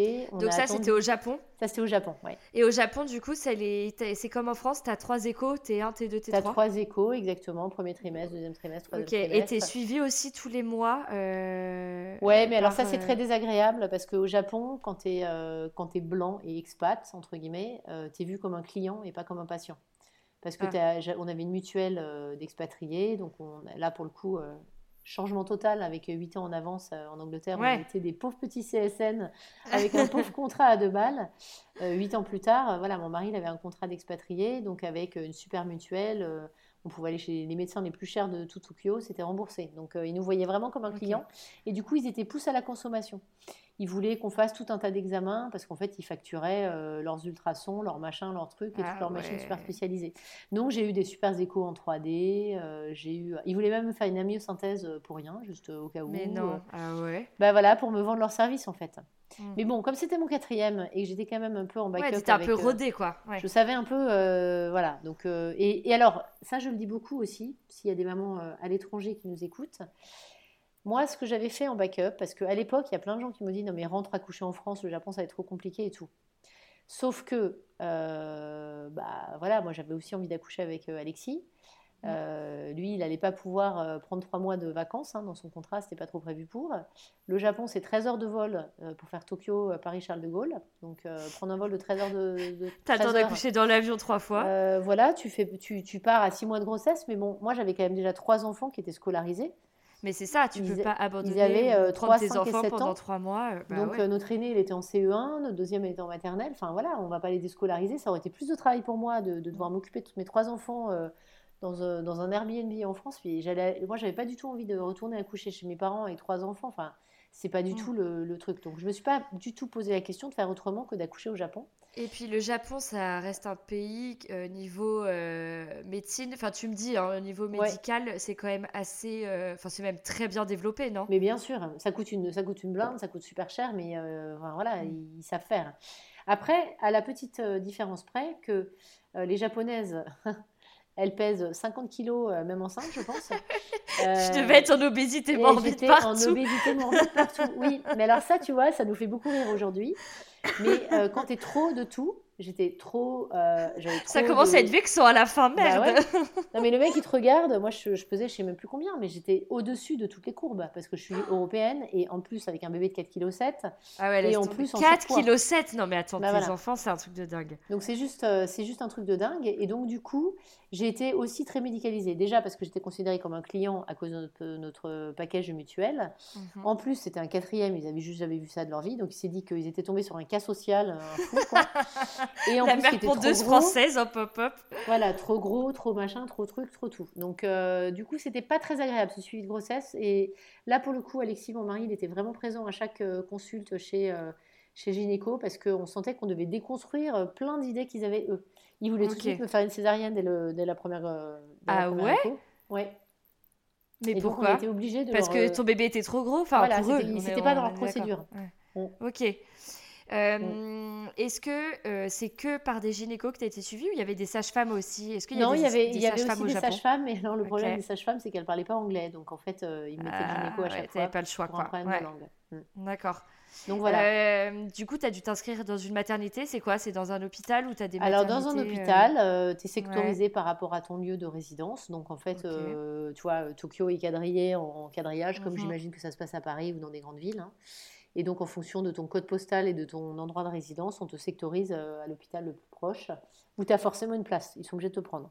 Ah oui, alors qu'à Paris, c'est pas le cas. Tu dois appeler et réserver, entre guillemets, ta place. Ouais, mais ce que je trouve débile, parce que c'est pas comme si tu choisis le jour où tu accouches, en fait. Non, mais c'est clair. de toute façon, même si tu pannes pas, tu peux te dire, euh, bon, bah, de toute façon, le jour même, euh, j'arrive. Mais c'est pour le suivi et tout ça, les rendez-vous. Donc voilà, donc j'ai envie de te dire, à Tokyo, ça s'est très bien passé, avec le petit bémol que heureusement que c'était le quatrième et que je savais déjà un petit peu, que je connaissais un peu mon corps déjà et que je connaissais un peu, euh, enfin voilà, je, connaissais, je savais un peu à quoi m'attendre. Ouais, et on parlait euh, tout à l'heure de la culture un peu anglaise euh, pour l'accouchement. Là, est-ce que tu as ressenti une différence avec la culture japonaise? Est-ce que eux sont très médicalisés, péri, etc. Ou au contraire, ils sont très nature Alors, normalement, on laisse la femme? Pour eux, ils sont très nature, mais pour les étrangers, ils ont très peur du procès si ça se passe pas bien, donc ils deviennent très médicalisés pour les étrangers. Ah ouais, d'accord. Donc en fait, si j'avais été japonaise, ça aurait été assez naturel. Mhm. Mais j'étais, je te dis, trop européenne, trop grosse, trop, euh, trop tout quoi. Donc, euh, donc, du euh, coup, j'étais vraiment un cas social pour eux, je pense. et, et, du coup, c'est pas très agréable parce que bon, maintenant ça me fait rire et maintenant je trouve ça hyper drôle. Et mon, mon dernier, il trouve ça super génial de dire qu'il est né au Japon. C'est c'est un truc un peu rigolo. C'est fun pour lui. Mais, mais sur le coup, c'était pas très rigolo. Ouais, c'était pas mhm. très fun. Mais bon, écoute, voilà, après, j'ai envie de te dire, on se remet de tout dans la vie. Enfin, je pense que c'est pas non plus des graves traumas. Euh, dans mon cas, en tout cas, c'est vrai qu'il y, a beaucoup de femmes qui décrivent euh, leur accouchement comme traumatique parce qu'il a été vécu comme tel et parce que ça s'est passé comme tel. Mais moi, voilà, c'était des accouchements longs, euh, douloureux, difficiles, mais avec une issue favorable et un bébé tout beau, tout rose dans les bras après, qui t'anesthésie un peu une partie du cerveau, je pense, après. Ouais. après, je, pense... que c'est aussi ton état de enfin ton mental, toi, tu te laisses un peu porter, tu te dis que si les choses arrivent, c'est pour une bonne raison. Ouais. Euh, et du coup, je pense que ça aide en effet à peu penser tes blessures rapidement si jamais il y en a eu, alors qu'il y en a d'autres euh, qui ont beaucoup plus de mal, qui sont pas dans le même mental. Mais c'est marrant parce que tu vois, tu t'es pas la seule à me le dire. C'est vrai qu'au niveau de ma personnalité, je pense que je suis relativement une bonne patte dans le sens que mm. je fais confiance facilement, etc. Après, je suis quelqu'un de très, très, très cérébral. Donc, je vais beaucoup lire, beaucoup voilà, j'adore parce que depuis le Covid, il y a des tonnes de webinaires, de formations, de trucs ouais, carrément en ligne, J'adore apprendre, j'adore me renseigner, j'adore euh, voilà. Donc, du coup, je suis très cérébrale et du coup, je suis pas très connectée à mon corps. En fait, ça c'est hmm. quelque chose sur lequel j'essaie de travailler. Et pour autant, j'ai envie de te dire que les les accouchements, j'étais pas connectée à mon corps, mais j'étais connectée à mon bébé parce que je me disais il y a un humain qui arrive et j'étais connectée à la relation. Donc finalement j'ai souffert, c'était douloureux. Pour l'aîné j'ai eu une, une, épisiotomie, pour le dernier j'ai eu du mal à m'en remettre. J'ai eu l'impression qu'entre l'expulsion du bébé et l'expulsion du placenta, j'ai eu l'impression qu'il y a eu des heures, même si peut-être que c'était plus rapide que ça, mais mm. dans mon souvenir ça durait des heures. Euh, mais j'ai beaucoup de flou et d'espèces de, de, petites amnésies, j'ai l'impression. C'est-à-dire que quand tu es dans, dans, l'euphorie du moment, euh, je, crois que le, cerveau, d'ailleurs il y a des études hein, qui ont été faites là-dessus, le cerveau des femmes a une espèce de zone grise où tu classes un peu les petits traumas de ta vie. Ouais, carrément. Euh, les accidents, les machins, parce que sinon, sinon l'espèce humaine s'arrêterait euh, après un enfant. T'en fais pas de deuxième, tu vois. C'est clair. non, mais donc je pense que quelque part, c'est quelque chose qui doit être expliqué euh, par. Bah, Je pense que les hormones déjà jouent beaucoup, l'ocytocine à la naissance, etc. Ça doit vraiment t'aider à, à, te concentrer sur le positif et en effet sur ta relation avec le bébé et pas sur médicalement et physiquement ce que tu es en train de mm. vivre, parce que je pense qu'en effet, ça reste un traumatisme pour le corps. Mais je, je, je, fais souvent la métaphore avec le sport, hein, parce que les grands sportifs, ils te disent tous, enfin je sais pas si tu t'es déjà inscrit à des courses, à des marathons, à des triathlons, à des, des courses sportives. je suis pas folle, moi je risque pas ma vie dans ces trucs-là. Hein. D'accord, mais, mais même si tu fais une petite course de seulement 5 km ou 10 km, ah ouais quand tu es dans l'adrénaline du top départ, que tout le monde est là, que tu cours, etc., ton corps fait des performances de dingue qu'il ne fait jamais en entraînement. Mm.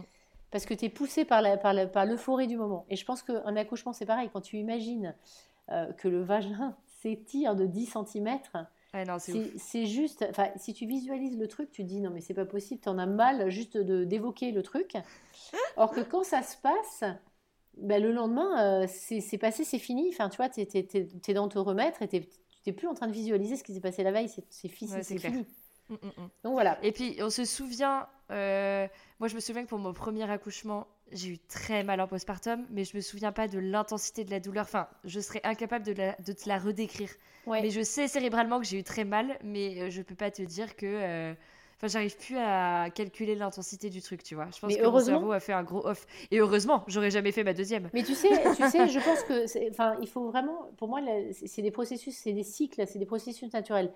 C'est comme un deuil. Tu es dans le deuil de l'accouchement parfait. Bon, bah, euh, tu es dans le deuil de machin. Au début, tu peux être fâché, tu peux être énervé, tu peux être dans un déni. Enfin, il y a des cycles. Mais après, tu oublies. Pas tu oublies. Tu mets ça dans un deuxième niveau de ta, de ta conscience. Mm. Non, mais c'est bien, tu es très conciliante. j'en sais rien, j'en sais rien. Mais bon, après, chacun sa nature. Hein. Je pense que là aussi, hein, tu sais, euh, pour moi, en, parentalité, en grossesse, en éducation, il n'y a pas de bonne ou de mauvaise façon de faire. Mm. Euh, il y a juste des parents qui font de leur mieux, comme dans la chanson de Stromae. Hein. Ouais. Euh, non, c'est Big Flo et Oli qui dit ça, je crois. Bon, bref, tu fais du mieux que tu peux. Et c'est ce que je trouve magique, en fait, avec la parentalité, c'est que tu peux lire des, dizaines et des centaines de livres et d'ouvrages, tous plus, mieux faits les uns que les autres. Tu n'as pas de mode d'emploi quand ça t'arrive. Non, mais c'est clair. Mais c'est comme c'est pour ça que j'ai lancé le podcast. Tu as des récits d'accouchement, de grossesse, de postpartum. Euh, on vit tous, toutes la même chose. Et en fait, chaque truc est unique, chaque expérience est unique. Oui, puis même, regarde dans, dans, ce que je te raconte, j'ai eu, quatre accouche... j'ai eu quatre grossesses relativement similaires, mais quatre accouchements relativement différents de quatre enfants. Et si j'en avais eu un cinquième, euh, bah d'ailleurs, le cinquième, on n'en a pas parlé. Le cinquième, non, attends, on va tout de suite le cinquième. ne va pas trop vite. Euh, si on revient du coup à ton quatrième, euh, le, comment se passe le postpartum au Japon? Est-ce qu'il y a des différences? Est-ce que là, tu disais qu'à Londres, il y a une euh, sage-femme qui venait te voir tous les jours. Est-ce que au Japon, tu es resté longtemps à l'hôpital? Est-ce que Alors, au Japon, je suis restée 5 ou 6 nuits à la maternité. Et ça, ça m'a carrément. Mais ça, ça aussi, hein, c'est parce que j'étais une cliente. Ah bah ils ont bien voulu me facturer, ils ont facturé les nuits, me facturer des nuits, me facturer des gants jetables. Surtout que c'était. Alors, le Covid est passé par là depuis, mais c'était en pleine épidémie de H1N1. Tu te souviens, la, ah grippe aviaire? ah C'est en 2009. Donc, euh, il y avait les masques, les trucs stériles. Les ah oui, donc toi, tu as connu ça aussi finalement. Ah bah oui, oui, j'ai bien connu ça. C'est pour ça que le Covid, après, je veux pas dire que ça m'a pas affolé, mais euh, il y avait eu du déjà vu, si tu veux. Donc voilà, donc euh, oui, euh, ils ont bien voulu me facturer des nuits supplémentaires, des masques et des trucs, mais je t'avoue que je m'en fichais un peu parce qu'on avait une mutuelle qui remboursait vraiment bien. Donc ça, pour le coup. Ouais, et euh, puis comme tu dis, t'étais trop bien à la mater. Bah oui, parce que pour le Avec coup. ton mari qui gérait les trois et autres. Bah voilà, et on avait une nounou à l'époque au Japon. Ah, donc ça, c'était pratique parce qu'on avait une nounou et mon mari qui gérait les, trois autres pendant les cinq premiers jours. Et quand je suis arrivée à la maison, et bah du coup, du coup voilà. Donc déjà, le bébé avait cinq jours, donc t'es un peu moins éclaté au cinquième jour qu'au premier. Et, et puis après. Je te dirais que pour un quatrième, ce que je trouve magique, c'est que c'est une grossesse que tu attends à 5. Parce que tu l'attends avec euh, les trois autres enfants, plus bah ton mari, plus toi. Donc, c'est n'est pas juste un couple qui se réjouit, c'est une famille qui se réjouit. Et ça, c'est vrai que c'est super chouette parce que du coup, quand le bébé est là, bah, ça fait des mois qu'on en parle, ça fait des mois qu'on se dit Ah, ça va être un petit frère, euh, il va s'appeler, euh, on ne sait pas comment. Puis on faisait durer le mystère sur le prénom, etc. Et tout d'un coup, c'est officiel, ça y est, il est là. Et, et voilà, et donc c'est vrai que le, le postpartum, bah, je, je, voilà, je, vais être honnête, hein, j'étais crevée. Euh. et puis lui non plus, il n'a pas fait ses nuits très vite. Moi, j'en ai deux sur quatre qui ont fait leur nuit rapidement et deux sur quatre qui ont mis euh, huit mois, tu vois, avant de, ouais, Et les grands t'aidaient avec euh, ce petit frère? Bah, ils m'aidaient, c'était pas leur rôle, mais si tu veux, non, ils bien sûr, mais le câliner. oui, voilà, c'est-à-dire que si, si je voulais, genre, euh, ma grande, elle avait déjà 7 ans et demi quand son petit frère est né, donc elle était déjà suffisamment grande et responsable. Si je voulais aller prendre une douche pendant 4-5 minutes, euh, on prend des douches vite quand on est une maman. Hein. carrément. Euh, une douche rapide. Donc si je veux prendre une douche rapide, ben, je le mettais dans son, dans son maxi cosy ou dans son parc, et puis je lui demandais de venir lui chanter des petites chansons ou de faire des trucs. Et voilà, je savais très bien qu'elle était raisonnable, elle, elle regardait. Et... donc voilà, donc ça, oui, il m'aidait plus ou moins. mais il m'aidait surtout parce qu'il jouait un peu entre eux, en fait. Donc je leur disais, bah, les filles, là, euh, je, vais, je vais allaiter votre petit frère, euh, allez jouer à la poupée euh, ou faites des coloriages et des gommettes. Je, les installais à faire une activité et elles étaient assez raisonnables parce qu'en fait, je pense qu'un enfant, quand il réalise que son parent n'a pas le choix, tout d'un coup, il est obéissant. Mm, mm. il se met à faire des bêtises au moment où la mère est finalement disponible pour les bêtises. non, mais c'est vrai. Regardez les vidéos des paramédicoules sur Instagram, ça par contre. Exactement. Elles ont fait des bêtises. Exactement. Mais du, du coup, je pense que c'est ça s'est bien passé. Et puis bon, on était à l'autre bout du monde. On était assez aidés pour le coup parce qu'on avait une nounou ce qu'on n'avait jamais eu pour les trois ça, c'est génial. Du coup, quand tu es rentrée à la maison, en ah fait, bah elle les déposait à l'école, elle venait les chercher, elle faisait la bouffe. Exactement. elle faisait pas mal de trucs. Donc, euh, et le rêve du postpartum. ben voilà. Non, mais parce que les trois premiers, euh, j'avais pas de femme de ménage, pas de nounou, pas de parents euh, à proximité parce que voilà, on était loin de nos familles. Donc là, là je, vraiment, c'était difficile. Le quatrième, on était loin de nos bases culturelles. Il y avait le côté mm. de la langue, c'était pas évident, etc. C'était pas tout rose. Mais euh, on était super aidés et c'est vrai qu'on avait une nounou qui, était, qui venait euh, plusieurs heures par jour, euh, qui faisait aussi un peu de ménage. Donc voilà, donc j'étais quand même vachement plus aidée et quelque part j'étais moins fatiguée pour le quatrième que ce que je n'étais pour le troisième. Ouais, tu m'étonnes. en fait, c'est tout une question de. Tu vois, je pense que les filles, même qui accouchent en France, si tu as ta mère qui habite dans la même ville et qui vient te faire des petits plats et qui vient faire ton ménage, etc., ou si tu as, si as de l'aide parce que tu as les moyens d'avoir une femme de ménage, c'est pas la même chose que si tu habites euh, loin de euh, toute base euh, culturelle avec peu de moyens financiers et un petit appart, tu vois. Carrément. Mais Donc voilà, donc après ça dépend un petit peu. Et tu vois, nous pour les quatre, on a eu des situations financières et matérielles extrêmement différentes. Ouais, et du coup, qu'est-ce que tu en tires comme conclusion? Du coup, c'est quand même plus agréable quand euh, tu as les moyens finalement de t'offrir euh, quand même une ouais, mais je dirais même pas ça comme ça parce qu'en fait si tu attends d'avoir les moyens euh, matériels financiers etc c'est jamais le ah bon moment de faire un enfant. non c'est clair. Tu fais je dirais que tu, tu, fais un moment quand tu fais un enfant quand on a envie et quand tu es avec la bonne personne et que c'est à peu près le bon moment et que à peu près rationnellement c'est ok d'y aller si tu veux. Mais mm. pour moi si tu as, si as une situation financière qui est viable euh, si tu es avec, euh, avec un papa dont tu es amoureux, euh, amoureuse, si c'est voilà, si, si tu en as envie, je pense qu'il ne faut pas se poser non plus 90 milliards de questions parce que je dis souvent dans la vie, c'est jamais le bon moment. Et ça, je le dis dans enfin, les gens qui mm. m'ont déjà écouté dans d'autres podcasts vont avoir l'impression que je me répète. Si tu attends que ce soit le bon moment pour faire un bébé ou pour déménager ou pour changer de job ou pour t'expatrier, tu le feras jamais. Jamais, ouais. C'est jamais le bon moment. Il y a un moment où l'envie est là et deux trois paramètres sont au beau clair et tu sautes quoi parce que parce que euh, voilà, c'est enfin je pense qu'il faut il faut un certain degré d'insouciance aussi. Ça va pas avec ce qu'on disait tout à l'heure mais il faut se documenter mais il faut aussi un certain degré d'insouciance parce que sinon tu le fais jamais. C'est vrai, c'est bien vrai. Et aussi, euh, même si tu n'as pas les moyens, finalement, euh, les copains, les copines, euh, la famille qui passe te voir, au lieu qu'ils t'apportent un énième pull pour ton bébé, tu leur demandes deux heures de ménage, tu leur demandes. Et ça fait plaisir aux gens d'ailleurs. Parce que j'ai envie de te dire, ça fait pas du tout. C'est pas du Enfin, pour moi, l'argent n'est même pas une problématique. Et tu vois, c'est vrai qu'offrir à des jeunes parents, comme tu dis, des pulls, une poussette, tout ce que tu veux sur une liste de naissance, bah, c'est bien sympa et ça aide parce qu'effectivement, il y a beaucoup de choses oui, à bien sûr, ça aide. mais, mais pareil, moi, je suis effarée de voir tout ce qu'on met sur les listes de naissance aujourd'hui. Tu n'as pas besoin d'avoir tous les objets technologiques à la mode, tu n'as pas besoin d'avoir les, les babyphones euh, à 400 euros, euh, tu n'as pas besoin d'avoir euh, la dernière poussette clic-clac qui vaut je ne sais pas combien de trucs. Je veux dire, aujourd'hui, tu as quand même déjà beaucoup de choses que tu peux te faire prêter ou acheter seconde main ou voilà si tu n'as pas de table à langer, tu peux très bien euh, organiser un coin table à langer sur un lit, un canapé ou un autre endroit de ta maison. Enfin, Nous, c'était sur notre euh, lave-linge. ouais, c'est ça. Bah voilà, mais je veux dire, tu n'as pas besoin d'avoir tout. Et, voilà. Et je pense qu'effectivement, euh, pour les gens, enfin, moi, j'ai déjà vu des, parents avec très peu de moyens financiers qui sont très heureux et qui se font aider de leurs voisins, de leurs copains. Mm, en général, un bébé, il y, y, a souvent. Des jeunes grand-mères un peu en mal de petits-enfants dans le coin qui sont souvent prêtes à aider. Encore faut-il savoir demander. Et ça, c'est pas évident. Ça, c'est vrai. et savoir faire confiance aussi. Parce que euh, bah, quand c'est ton, ton petit aîné tout beau, tout frais, tu dis oh là là, mais qui mieux que moi va pouvoir euh, le prendre en charge? Et, euh, et, arrêter de penser que les autres mères sont parfaites et y arrivent et arrivent à tout faire. C'est pas vrai. Bien sûr que non. de se dire je suis nulle, j'arrive pas à m'occuper de mon bébé et faire le ménage. Non, mais calmons-nous, personne n'y arrive. Exactement. Mais ça, ça, tu vois, c'est marrant sur faire le ménage. Euh, justement, quand tu, vas chez une jeune maman, euh, bah, tu, sais bien que c'est pas forcément euh, nickel et qu'elle n'est pas. Heureusement. Mm. Et là aussi, je pense que les réseaux sociaux vous mettent la pression, les jeunes mamans modernes, entre guillemets. carrément. parce que moi, j'avais pas ça. Moi, j'avais clairement, mm. j'avais, ça n'existait pas. on n'avait pas, on n'avait pas WhatsApp, on n'avait pas Instagram et on n'avait pas TikTok, on n'avait pas tous ces trucs. Et quelque part, bon, je trouve ça génial les réseaux sociaux et je suis moi-même la première à adorer regarder tout ça. Euh, mais c'est vrai que ça met la pression et tu as l'impression euh, que tout le monde est toujours un meilleur professionnel, un meilleur conjoint, un meilleur humain, euh, que la vie des autres est toujours rêvée. Mais je pense que on déchante pas mal de tout ça justement. Mhm. Et il y a de plus en plus de comptes qui montrent la, la vraie réalité, en fait. Ça, c'est hyper chouette. Ouais, ouais, complètement. Je suis d'accord avec tant toi. Mieux, tant mieux, tant mieux, parce que je trouve aussi que c'est super important de. Enfin voilà, la, la vie des gens, c'est la vie rêvée des gens sur les réseaux, mais c'est la vraie vie euh, quand, on, quand on les connaît un peu mieux. quoi.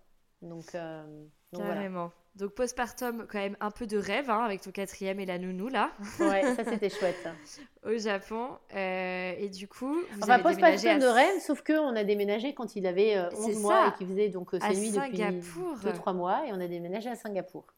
Donc Tokyo-Singapour, bah, un gros déménagement avec notre container sous le bras par voie maritime. Donc en arrivant à Singapour, on a déjà eu deux mois dans des services apartments, donc c'est des espèces d'appart-hôtels euh, temporaires euh, en attendant que ta cargaison de meubles arrive. Donc ça, avec quatre enfants, dont on a un, bébé de 11 mois super actif euh, qui court dans tous les sens, stimulé par ses grands frères et sœurs, j'étais bien éclatée, j'aime autant dire. Et puis évidemment, bah, mon mari, nouveau poste, nouveau challenge professionnel, beaucoup de déplacements professionnels. Singapour, c'est petit, donc il était quand même beaucoup en vadrouille. voilà, j'étais beaucoup seule avec les enfants, donc tu vois, c'est toujours, c'est pas toujours la vie d'expat euh, rêvée comme ça euh, au départ. au départ, je te crois, je te crois. Comme on l'installe, mais bon voilà. Écoute, j'avais 32 ans, euh, j'étais, euh, jeune et dynamique et j'étais éclatée et j'ai probablement chopé des cheveux gris et des rides au passage, mais bon voilà, c'est, ça s'est bien passé. donc voilà, et, et, là, et là, je, je, je le raconte aujourd'hui parce que je trouve que c'est important aussi de le dire et que ça peut exister. Euh, donc j'avais un stérilet, on avait décidé que notre famille était terminée, deux filles, deux garçons, ça nous paraissait euh, super et, raisonnable. Euh, et puis je suis, donc j'ai eu un premier stérilet, trois ans après j'ai changé, j'ai eu un deuxième stérilet, et je suis tombée enceinte sous stérilet, ce qui est assez rare, mais j'ai l'impression quand même, en fait finalement assez fréquent. Ouais, je, enfin, je connais pas trop les statistiques, mais c'est vrai que t'es pas la première, pas le premier témoignage que j'entends qui va dans ce sens-là. Mm. Donc voilà, donc euh, alors à Singapour c'est pareil, c'est compliqué. Tu vois un gynéco qui parle à moitié malaisien, à moitié chinois, à moitié anglais, donc j'ai pas compris tous les tenants et aboutissants. Mhm. Mais quoi qu'il en soit, voilà, euh, tout le monde m'a quand même dit de manière unanime que euh, une cinquième grossesse sous stérilet c'était quand même clairement pas trop un truc à tenter, qu'il fallait retirer le stérilet. Mhm. Et en retirant le stérilet, tu as 90% de chances que le, que le bébé parte avec quoi. Donc c'est ce qui s'est passé. Et je l'ai en fait, malgré le fait que c'est un enfant donc non désiré, puisque clairement on ne le voulait pas, puisque j'étais sous stérilet, ça m'a quand même fait un énorme coup parce que j'ai eu un peu l'impression d'avorter, d'être contente de ne plus l'avoir, mais en même temps que j'aurais pu l'avoir si le stérilet n'avait pas été là. Je l'ai vraiment vécu comme un truc un peu difficile euh, parce que c'est un truc qui s'est imposé à moi en fait et que j'ai subi. Donc ça aussi, je, le raconterai, c'est-à-dire que pour moi, je ferai une grosse différence entre une grossesse qui a été désirée et une grossesse qui a été non désirée. Mm. C'est-à-dire que même dans le cadre d'un couple euh, marié ou pas marié, peu importe, paxé, engagé ou peu importe, euh, quand on désire un enfant et qu'il arrive, c'est une énorme joie à tous les niveaux et, c'est top. Et quand le bébé arrive de manière surprise, improbable ou pas au bon moment ou sous contraceptif, c'est quand même un gros choc. Mm. Mais et ça, on n'est pas toujours préparé. Ouais, mais ça peut être un gros choc qui se transforme euh, finalement en, grande joie aussi. Hmm. De... Bien sûr, parce que s'il était resté, j'allais dire, si en retirant le, le stérilet qu'il était resté, je sais que j'aurais été capable d'aimer un cinquième enfant, même si je ne l'avais mm. pas désiré au départ. Il n'y a aucun problème avec ça. Je sais, je sais que, enfin, je veux dire, quand tu fais à manger pour 4 ou pour 5, ça ne change plus grand-chose. je sais oh, j'étais plus à ça près. Il, ou elle aurait eu sa place, c'est pas le souci. C'est ça, tu avais déjà une grande tablée. Euh. voilà, non, mais il ou elle aurait eu sa place, c'est pas le souci. Sauf que moi, psychologiquement, je me fais peut-être des nœuds au cerveau, mais je me disais, oh là là, mais qu'est-ce que, enfin, qu'est-ce que je vais lui dire, quoi? Je vais lui dire, bon, bah, toi, t'es arrivé. Euh, un peu euh, zoup zoup, pas prévu. Et voilà, ça s'est pas présenté comme ça, mais du coup, j'ai eu une période je dirais, de, de d'un peu de nostalgie, un peu de, de, culpabilité. Ah quand même, ça t'a travaillé. Oui, et je pense qu'à la date anniversaire du moment où j'aurais dû accoucher, j'ai fait une espèce de mini-dépression, mais je pense hormonale. Euh, quand tu es euh, enceinte sous stérilet, tu es obligée d'enlever le stérilet, tu pas d'autre choix, tu peux pas continuer la grossesse avec. Bah, c'est trop dangereux pour la perforation du virus quand tu commences à prendre du poids. Ah bah oui, bien sûr, il va se loger. Ouais, ouais, voilà, donc tu ne peux pas te retrouver avec un, bébé hyper prématuré. Euh, puis bon, un cinquième, mm. tu, tu dis, il y en a quatre autres devant qui ont besoin d'avoir Oui, une tu peux pas rester, euh, puis tu peux pas rester trois mois à l'hôpital. Euh, bah, c'est pas que tu peux pas, mais c'est que, enfin, tu vois, s'il y a quoi que ce soit comme risque, soit pour la mère, soit pour le bébé, t'engages cinq autres personnes, quoi. Carrément. Donc, mais carrément, voilà. donc il n'y a aucun médecin, ni en France, ni à Singapour, qui m'a conseillé de, de, faire ça. Donc moi, j'ai suivi les avis médicaux. Non, mais et donc, voilà, donc on a retiré le stérilet, le bébé est parti avec. Euh, et puis, euh, puis voilà, bah, c'était un embryon de 4 semaines, hein, donc euh, voilà. Mais c'est vrai que mais après, vrai 9 mois plus tard, j'ai fait une espèce de déprime. Et je ne suis pas du tout sujette à la déprime, je suis pas du tout, j'ai pas du tout de personnalité. Ouais, c'est vrai que ça va pas trop avec ta personnalité. Ouais, ouais mais je le, je le, dis parce que tout le monde peut être sujet à ça à un moment ou à un autre de sa vie. Et je pense que c'est vraiment un truc hormonal en fait. C'est-à-dire que j'ai j'ai eu 3-4 semaines où j'étais vraiment mais pas bien, mais genre le moral dans les chaussettes et tout ça. Et quand j'ai essayé de comprendre le pourquoi du comment et que euh, je chialais tout le temps sans raison, etc., on a réalisé que c'était date à date, 9 mois après, euh, après ça, quoi. Enfin, donc, ah, mais la mémoire du corps est dingue. C'est hallucinant. Et, ah je l'ai pas compris. Je l'ai pas compris tout de suite. Hein. Je l'ai compris en fait en, en discutant avec euh, avec euh, Alexis, en discutant avec mes copines et tout. Je dis mais comment ça se fait? Enfin vraiment, mais genre je me ouais, je me sens pas, comme d'habitude quoi. Ouais, c'est pas du tout comme d'habitude. Et c'était vraiment la mémoire du corps. Donc ça je le raconte parce que bon, ça fait partie de ça fait partie du coup d'une cinquième grossesse qui n'a pas abouti. Mais c'est ça, ça fait partie de ton histoire de maternité. Exactement. Et donc voilà, donc euh, je pense que ça. Euh, et, tu vois, c'est rigolo parce que quand j'ai commencé à raconter ça, je crois que les statistiques, c'est qu'une grossesse sur quatre en fait termine en fausse couche, avant même que la mère ne puisse s'en rendre compte parfois. Mm, mm. Euh, bah donc parfois, tu as des règles très très gens abondantes. Pensent que c'est des règles Voilà, des règles très abondantes en divo. Mm. Et en fait, euh, bah voilà, je, je crois qu'on vit tout avec cette idée et que ça m'a fait vachement du bien aussi quand j'en ai discuté avec, euh, avec des copines, des gens comme ça, d'entendre le nombre de personnes qui avaient été touchées par ça. Et tu, du coup, tout d'un coup, c'est plus léger. Tu, tu dis, ah bah, je suis pas tout seul.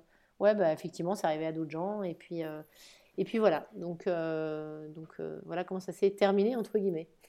bah, merci beaucoup déjà pour tout ton témoignage. Est-ce que tu aurais du coup des petits conseils et astuces pour les mamans euh, qui sont actuellement à l'étranger, qui vont accoucher à l'étranger ou qui euh, ont le projet éventuellement de partir à l'étranger et de tomber enceinte?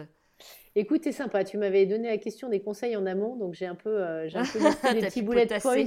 Ouais, ouais. Alors bon, déjà, déjà, j'aurais pas de, de, meilleur conseil que celui qu'on a donné tout à l'heure, de, vous connaître vous-même et, mm. justement de ne pas écouter trop les conseils des autres. Parce que je trouve que quand on est enceinte, tout le monde te donne son opinion sur tout un tas de choses. Parfois même, tu l'as juste jamais demandé. Euh, genre, euh, ah, tu pourrais faire de l'autonomie, ou tu devrais faire du yoga prénatal, ou tu devrais faire de l'acupuncture, tu devrais faire ci, et tu pourrais prendre telle vitamine, et tu pourrais faire ci, et je connais une super euh, machin. Et parfois, tu ne demandes rien, et les gens t'inondent de conseils sur tout un tas de trucs.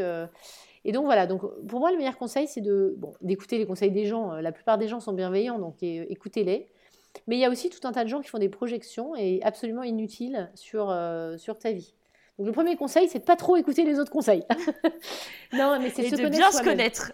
de bien se connaître et d'énormément échanger avec euh, bah, les, acteurs principaux, c'est-à-dire euh, bah, le papa, euh, qui a pleinement sa place, pas que le jour de l'accouchement, mais bien en amont. Euh, bien en amont, euh, pendant la grossesse. Enfin, il y a plein de choses que le papa peut faire aussi pour, euh, pour soutenir et aider la maman, mais aussi pour devenir père lui-même, en fait. Hein. On ne devient pas père le, cours le jour de l'accouchement, on peut devenir père avant, en fait. Mmh. Donc, donc voilà, donc moi j'aurais envie de dire de lire, mais je pense que ça, tu dois avoir, avec ton podcast, une bibliographie bien plus à jour que celle que j'ai lue moi à l'époque. Alors j'ai aussi envie de dire, on est quand même dans un monde très digital et très moderne. Donc les mamans qui sont à l'étranger et qui n'ont pas euh, accès à des préparations à la naissance euh, dans leur ville de résidence euh, ou en français ou en anglais ou dans une langue qu'elles parlent. Il y a quand même aujourd'hui, notamment sur des plateformes, là je fais un petit peu de coup de pub, comme Expat Pro, des sages-femmes, du soutien à l'allaitement, des, thérapies et, des, des, consultations en fait avec des, spécialistes formés en ligne. Donc ça existe. Donc si vous êtes à l'étranger ah, dans des pays euh, dans lesquels vous n'avez mmh. pas accès à ça en langue française, bah, vous allez sur Expat Pro ou plateforme équivalente et vous trouverez des, personnes. Euh, voilà, en général, la première consultation euh, est, offerte, c'est juste une prise de contact et puis ensuite, bah, voilà, vous faites un accompagnement avec ces personnes. la Lecce League, pour l'accompagnement, ils ont un site internet en ligne où il y a des tonnes de vidéos, de ressources, de gens, de hotline. Et la Lecce League, ils sont dans énormément de pays, dans énormément de langues. Euh, donc peu importe la langue que vous parlez, euh, vous trouverez toujours quelqu'un et c'est des bénévoles, donc il y a vraiment des hotlines, euh, limite 24 heures sur 24, ils vous répondent. Et alors après, je sais que les expats, il faut pas mal se tourner vers les groupes Facebook dans, vos villes de résidence. moi, je travaille pas mal avec l'Asie, je travaille pas mal avec l'Afrique. je travaille pas mal aussi avec tout ce qui est Abu Dhabi, Dubaï, etc. Il y a des groupes Facebook avec des mamans qui échangent des, bons plans entre elles il y a quand même plus de thérapeutes et de, gens que ce que vous pensez en fait dans votre pays de résidence. Donc contactez aussi l'ambassade et le consulat, qui sont les points d'entrée pour, qui vous donnent aussi euh, les, coordonnées des thérapeutes francophones. Si vous avez besoin d'un psy, parce que parfois à l'étranger aussi, on peut se sentir euh, loin de sa mère, loin de sa culture. Euh, voilà, il y, a des, femmes enceintes qui ont besoin de consulter un psy, euh, ça peut être une sage-femme, ça peut être du soutien à l'allaitement, des cours en ligne, ça existe. Aujourd'hui, vous tapez dans Google cours de préparation à l'accouchement en ligne, vous allez voir, il n'y a pas trois cours, il y en a 30. Donc vous avez l'embarras du choix.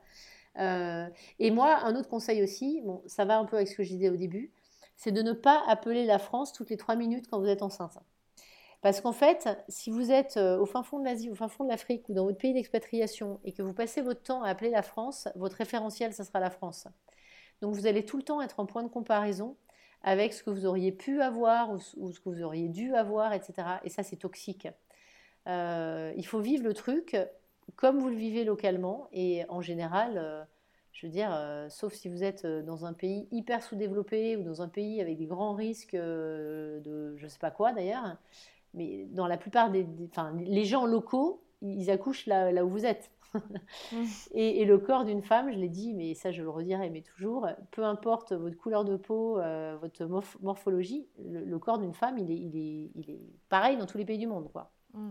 Donc, euh, donc voilà, donc c'est des petits conseils, mais c'est de se tourner à, de la formation en ligne s'il n'y a pas d'autre solution, à des groupes Facebook euh, ou des groupes euh, voilà, via les ambassades, les consulats, les alliances françaises. Enfin, honnêtement, à moins que vous soyez vraiment dans un petit village euh, totalement paumé, en tout cas dans toutes les villes, il y a quand même des structures francophones euh, de, soutien, d'échange, ou alors de se tourner auprès de, mamans plus expérimentées, parce que je trouve que ça, ça se perd un petit peu. Euh, je sais qu'avant, bah, c'était la transmission. maternelle, mmh. c'est-à-dire que quand on était enceinte, on allait voir sa mère ou sa grand-mère, et si on s'entendait pas bien avec sa mère ou sa grand-mère, on allait voir euh, sa tante, la cousine, la voisine, euh, et ça se perd un peu, et c'est bien dommage. parce que je trouve que, euh, bah voilà, si, si, enfin moi je sais que je serais hyper honorée si j'avais une petite maman euh, toute jeune qui venait me voir en me disant, bah Domi, euh, j'ai ci qui m'arrive, j'ai ça, mais même pour parler de, de, sexualité, de tous ces sujets qui sont un peu tabous parfois chez les médecins, la sexualité pendant la grossesse, l'hygiène, enfin voilà, des, des, trucs où on ne sait pas forcément, je trouve que c'est super important d'oser s'en ouvrir et, et à, à quelqu'un de confiance. Et je pense que où qu'on soit dans le monde, il y a toujours quelqu'un de confiance au moins au téléphone, quoi. Donc euh, voilà mes petits conseils. Hein. Je ne sais pas si c'est des conseils euh, hallucinants, mais.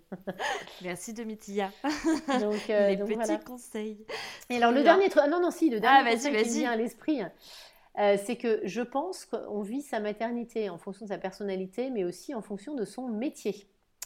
Et là, je vais te dire un truc qui va t'amuser, mais j'ai discuté un jour avec une collègue psychomotricienne qui était enceinte.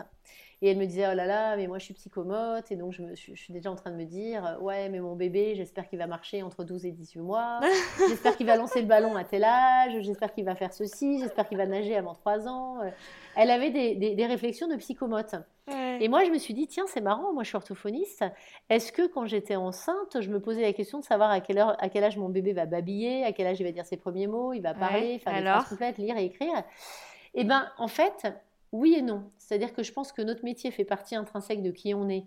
Mm. Et donc forcément qu'on attend notre bébé, euh, tu vois, ça je le vois souvent maintenant en rééducation, les mamans qui sont euh, psychologues, enseignantes, avocates, euh, peu importe, mais un métier qui est basé sur le langage oral et écrit, mm-hmm. va plus facilement s'inquiéter quand, par exemple, son enfant en CP ne sait pas lire en février.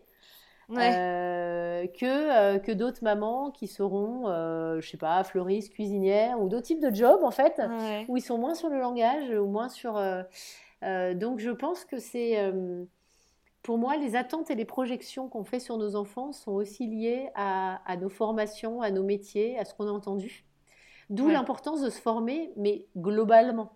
C'est-à-dire que si on a une mmh formation scientifique, bah, d'avoir aussi une formation euh, plus littéraire, plus humaine, plus énergétique. Enfin, c'est d'être formé, mais pas que dans son domaine de compétences professionnelles. Pour mhm. rester un humain, en fait, un peu complet, parce que quand on est parent, on ne peut pas être que dans un domaine, en fait, on doit être complet.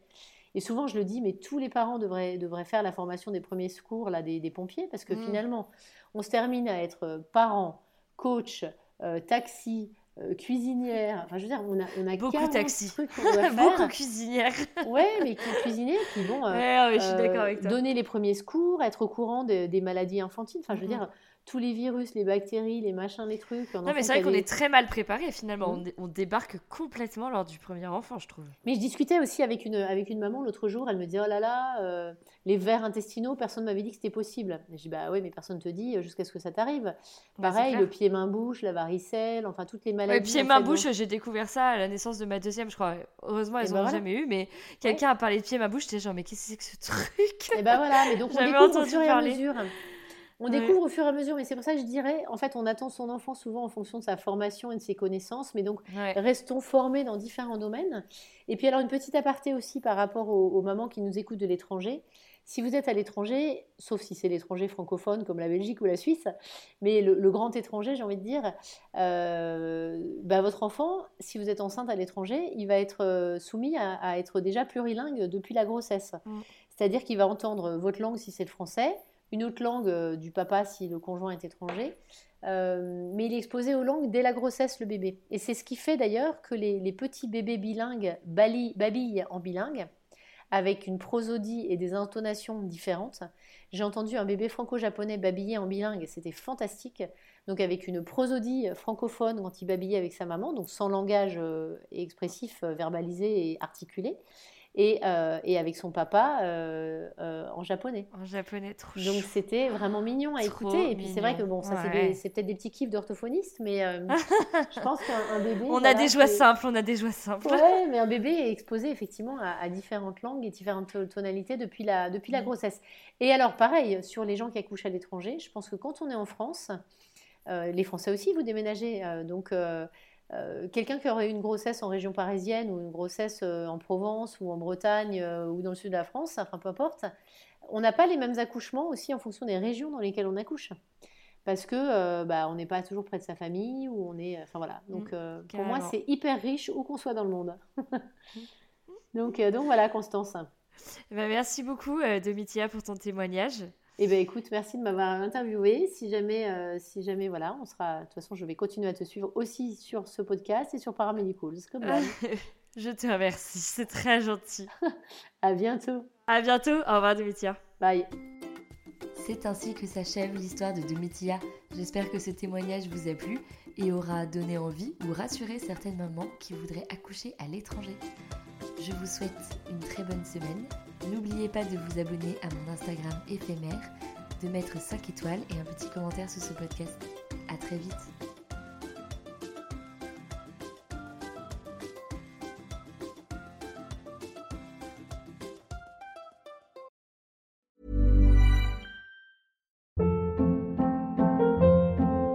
Hold up. What was that? Boring. No flavor. That was as bad as those leftovers you ate all week. Kiki Palmer here, and it's time to say hello to something fresh and guilt-free. Hello Fresh. Jazz up dinner with pecan-crusted chicken or garlic butter shrimp scampi. Now that's music to my mouth. Hello Fresh. Let's get this dinner party started. Discover all the delicious possibilities at hellofresh.com.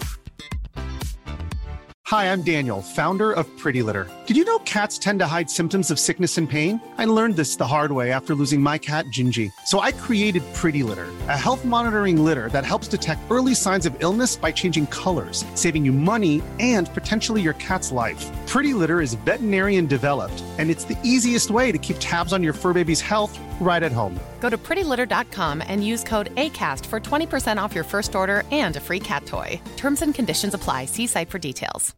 Hey, it's Paige DeSorbo from Giggly Squad. High quality fashion without the price tag? Say hello to Quince. I'm snagging high end essentials like cozy cashmere sweaters, sleek leather jackets, fine jewelry, and so much more. With Quince being 50 to 80% less than similar brands and they partner with factories that prioritize safe ethical and responsible manufacturing i love that luxury quality within reach. Go to quince.com slash style to get free shipping and 365 day returns on your next order. quince.com slash style